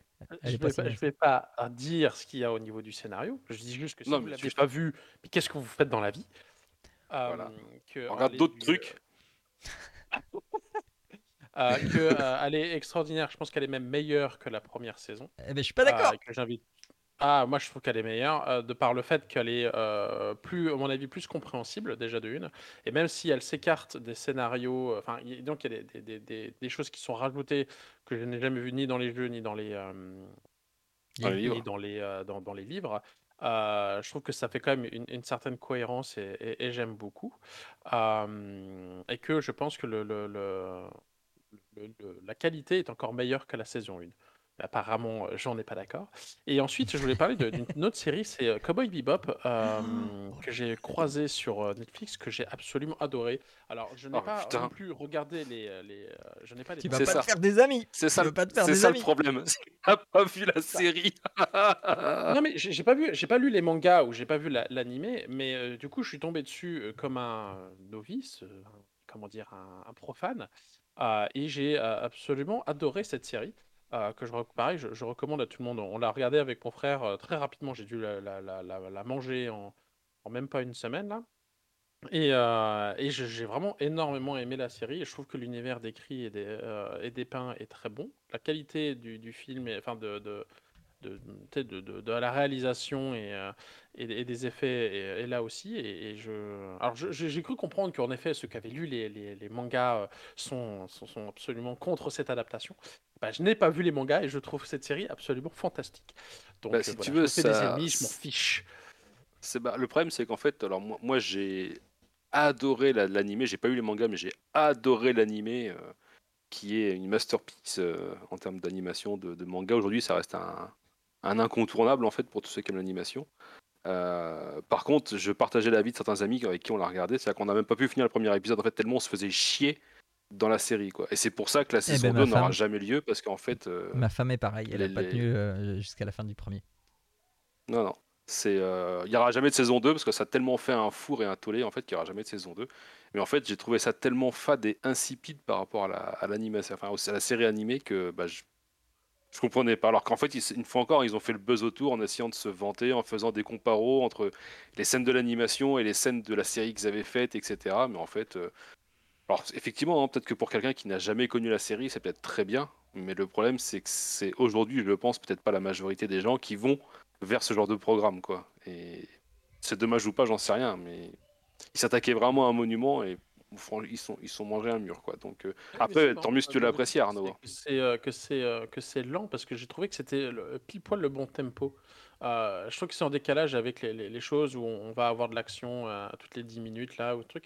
Que le, décor et puis cette ambiance un peu un peu jazz, blues, euh, un peu lente par moment, euh, c'est ce que je trouve fait le charme de cette série. Euh, de, justement de, ralentir un peu le, rythme, de, poser le décor, d'avoir cette ambiance, c'est ça, la musique extraordinaire aussi. Et, je trouve que c'est ça qui fait le. le- euh, je, ah, ah, je trouve que ça prend le contre-pied de toutes ces séries qui sont à. À, tu sais, il faut que ça pulse, il faut que ça pulse, il faut que ça pulse. Et, euh, et je trouve que ça faisait du bien d'avoir cette petite série là qui, qui était tranquille, qui. Voilà, des scènes où ils sont juste en train de boire le café, en train de, de discuter tranquillement. Je trouve que c'était finalement bien euh, dans des, en, tu sais, découpé après dans des scènes d'action. Et je trouve que c'est ça qui fait euh, que cette série est bien. Bah, essaye Ah, d'aller ah. voir l'animé et puis après tu Ouais. fais le comparo. C'est ça. En fait, si tu veux, Parce quand je dis le rythme, c'est pas dans, le, dans la vitesse d'enchaînement des, actes, des scènes d'action, c'est dans le, le rythme au global de la série, en fait, quoi. C'est euh, la, la série d'animation, en fait, euh, je, je sais pas comment l'expliquer, comme dit les gens, faut, faut que tu regardes, parce que ça, Cowboy Bebop, c'est vraiment, même aujourd'hui, hein, des gens qui le découvrent aujourd'hui se disent, ah, mais à l'époque, euh, chef-d'œuvre, quoi, c'est pas possible. Euh, mais mais c'est tout, tout l'ensemble, en fait, a un côté un peu un côté jazzy années, années 50-60, mais dans du rétro-futuriste. Enfin, c'est le, le- le- c'est- le côté jazzy, en fait, c'est- c'est un truc qui revient beaucoup chez, chez euh, Shinichiro Watanabe, euh, dont je ne peux que vous conseiller aussi l'excellentissime Kids on the Slope, euh, qui est un monument de, de réalisation. Enfin bref. Non, c'est c'est vraiment. Si t'as l'occasion, euh, je crois qu'elle était dispo sur les plateformes de streaming à une époque, mais je sais pas si c'est Je encore sais le plus. cas. Mais oui, moi, moi je, serais, je, je serais très curieux d'avoir ton avis du coup. euh, là, là que tu nous as donné ton avis sur la série et de re- de- d'avoir un second avis euh, rétroactivement après la- le, le visionnage de la série animée. Mais Il c'est a surtout de- Parce que du coup, j'ai regardé, la- genre, j'ai dû regarder peut-être deux ou trois épisodes de l'animé, du coup sur Netflix. Alors je suppose Mm. que c'est les, les vrais. Et, Ouais, ouais. euh, et donc du coup, j'ai retrouvé bon, le, le, le, le- monde de la série, mais euh, justement, je, je- je- en fait, par, par un moment, je trouve que alors je vais me faire encore plein d'ennemis du coup. Je trouvais que les, les- certains certains euh, certains comment dire scènes ou, ou, dessins faisaient énormément penser à Goldorak par certains côtés et euh, pas le côté cool de Goldorak en fait. Je trouvais que c'était un peu euh, pas, pas forcément, enfin c'est pas génial. Je n'ai pas trouvé ça extraordinaire. C'est pas mal. Je n'ai pas dit que c'était mauvais, mais c'est pas euh, extraordinaire. Ça m'a pas mis des étoiles plein les yeux en fait sur l'anime. Rien faire pour toi. Ouais, hein. Un cas désespéré, on ne peut plus rien faire pour lui.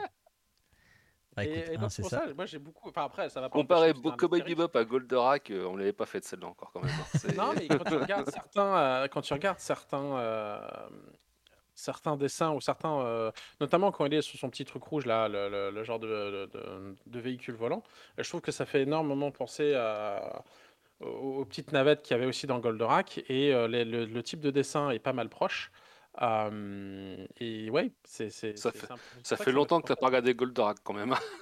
Ah bah oui, ça, ça fait un bail, oui, mais en tout cas c'est les souvenirs. En fait, je pense que voilà, je pense que c'est les mêmes dessins que ce que t'as dans tes souvenirs de Goldorak, parce que Goldorak c'était beaucoup plus moche. Après, euh, faut garder à l'esprit que Cowboy Bebop c'est une série de 97, 18, quelque chose comme ça. Mhm, Donc ça, comme ça a plus de 20 ans aujourd'hui. hein. Donc euh, forcément, on n'a pas les, ça, on n'est pas sur du sur du niveau de finition d'Arkane, tu vois. À l'époque, on n'avait pas les mêmes technos, quoi. Donc euh, Non, c'est- certain. Mais c'est pour ça qu'au final, encore une fois, le, le scénario de, de- reste bon, et, mais l'animé est, est pas mauvais. Encore une fois, hein, je suis pas en train de dire que c'est mauvais, mais je, je vois pas pourquoi euh, le, le- la, la série a, a été autant euh, conspuée ou, ou- comment dire euh, critiquée, alors qu'au final, elle est de bonne qualité.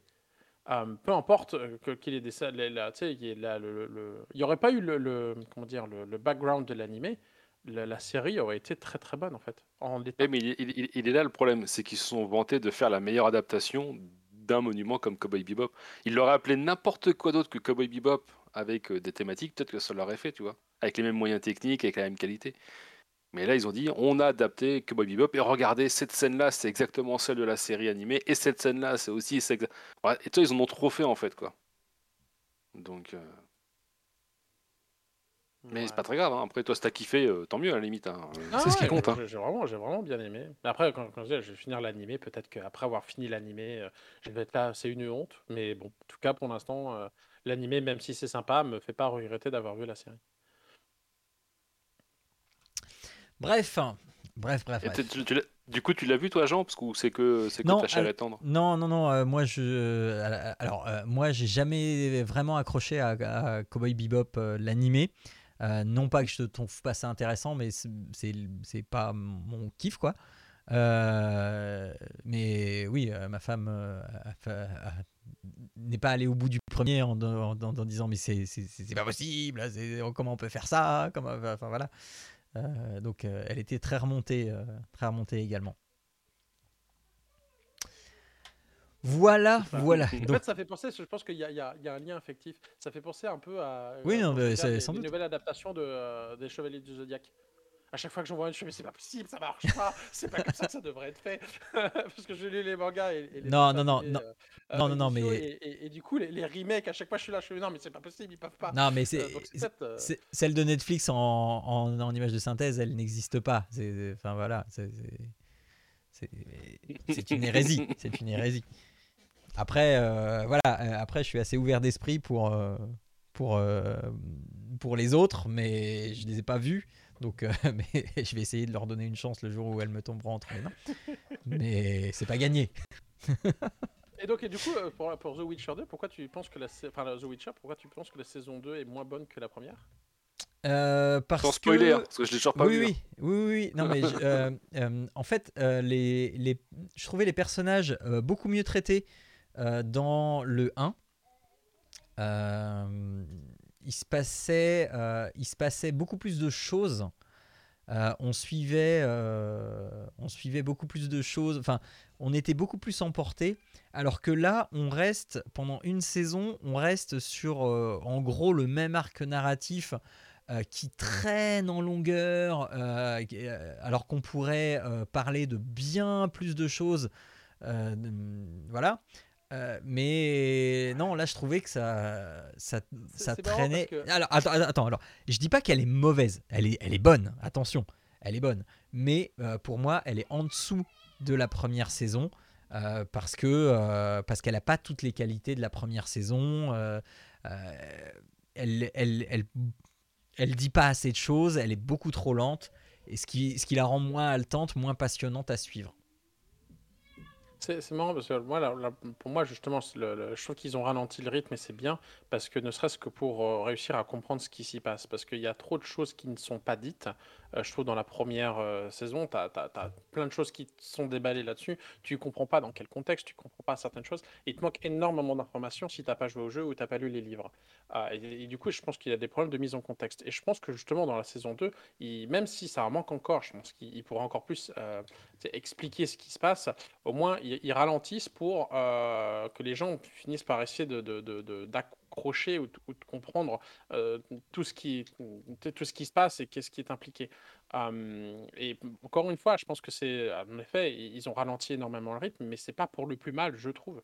Euh, je vois notamment avec euh, mon épouse, parce que moi j'ai lu les livres, elle non. Ce qui fait que la plupart du temps, fait, mais je comprends pas pourquoi il y a ça. Et à chaque fois, je suis, bah, parce que dans les livres, il y a ça, et c'est pour ça que ça, ça, ça vient de là.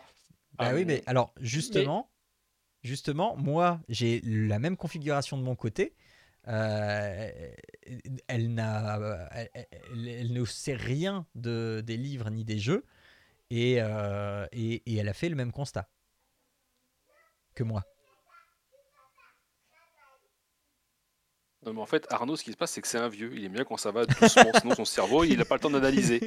C'est ça le truc. D'accord. A- a- a- avec l'ère Marvel, là maintenant, l'habitude que ça pète toutes les 10 minutes. Et euh, j'aime, tu sais, j'ai encore cette nostalgie des vieux Clint Eastwood où on se regarde dans le blanc de l'œil pendant 10 minutes.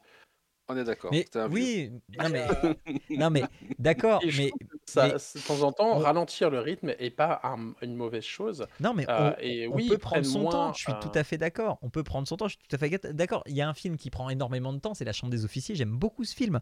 Euh, mais euh, non, là, là Il faut que, c'est ce soit, faut que ce soit justifié, quoi.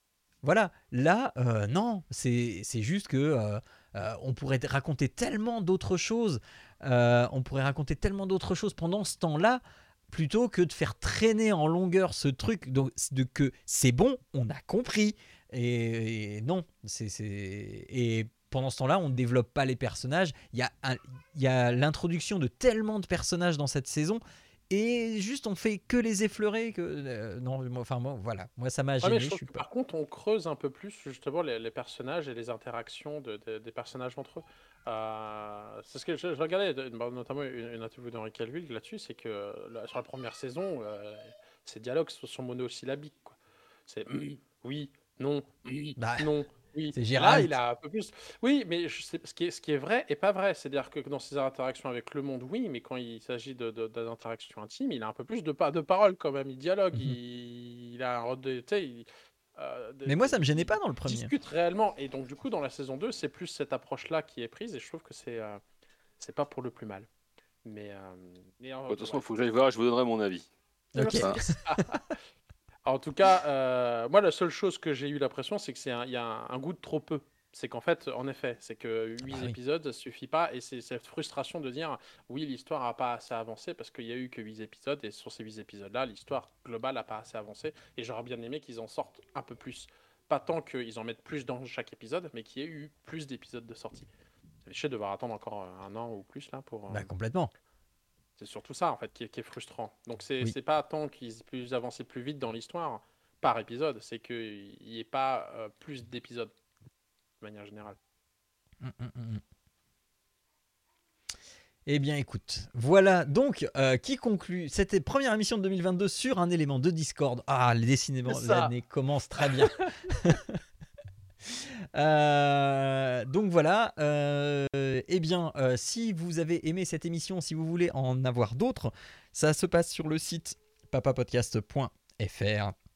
Vous pouvez nous retrouver sur les réseaux sociaux, à savoir Facebook et Twitter, mais aussi sur Instagram et TikTok. Euh, et, voilà, euh, si vous voulez nous laisser des commentaires, eh bien faites-le sur les notes de l'émission ou faites-le sur les réseaux sociaux. On est toujours friand de vos échanges, mais aussi le Discord, euh, dont le lien, enfin vous pouvez retrouver le lien un petit peu partout sur, enfin, sur le site, sur papapodcast.fr. Et euh, eh bien, on, nous, on se retrouvera euh, eh bien, dans un mois pour le numéro 100. Euh, je me demande bien de quoi on va parler. Euh, si moi je sais, je vais vraisemblablement vous parler de Psychonauts 2. Euh, voilà, et euh, je ne sais pas si vous, vous avez eu une idée de ce que vous avez, euh, de ce que vous avez. Aucune, pour l'instant. Non. Non, Arnaud, non, toi tu joues plus. Bah, c'est- un peu, un peu du mal, là, en effet, à jouer en ce moment. Et puis surtout de jouer à des jeux euh, que je puisse présenter de manière intéressante.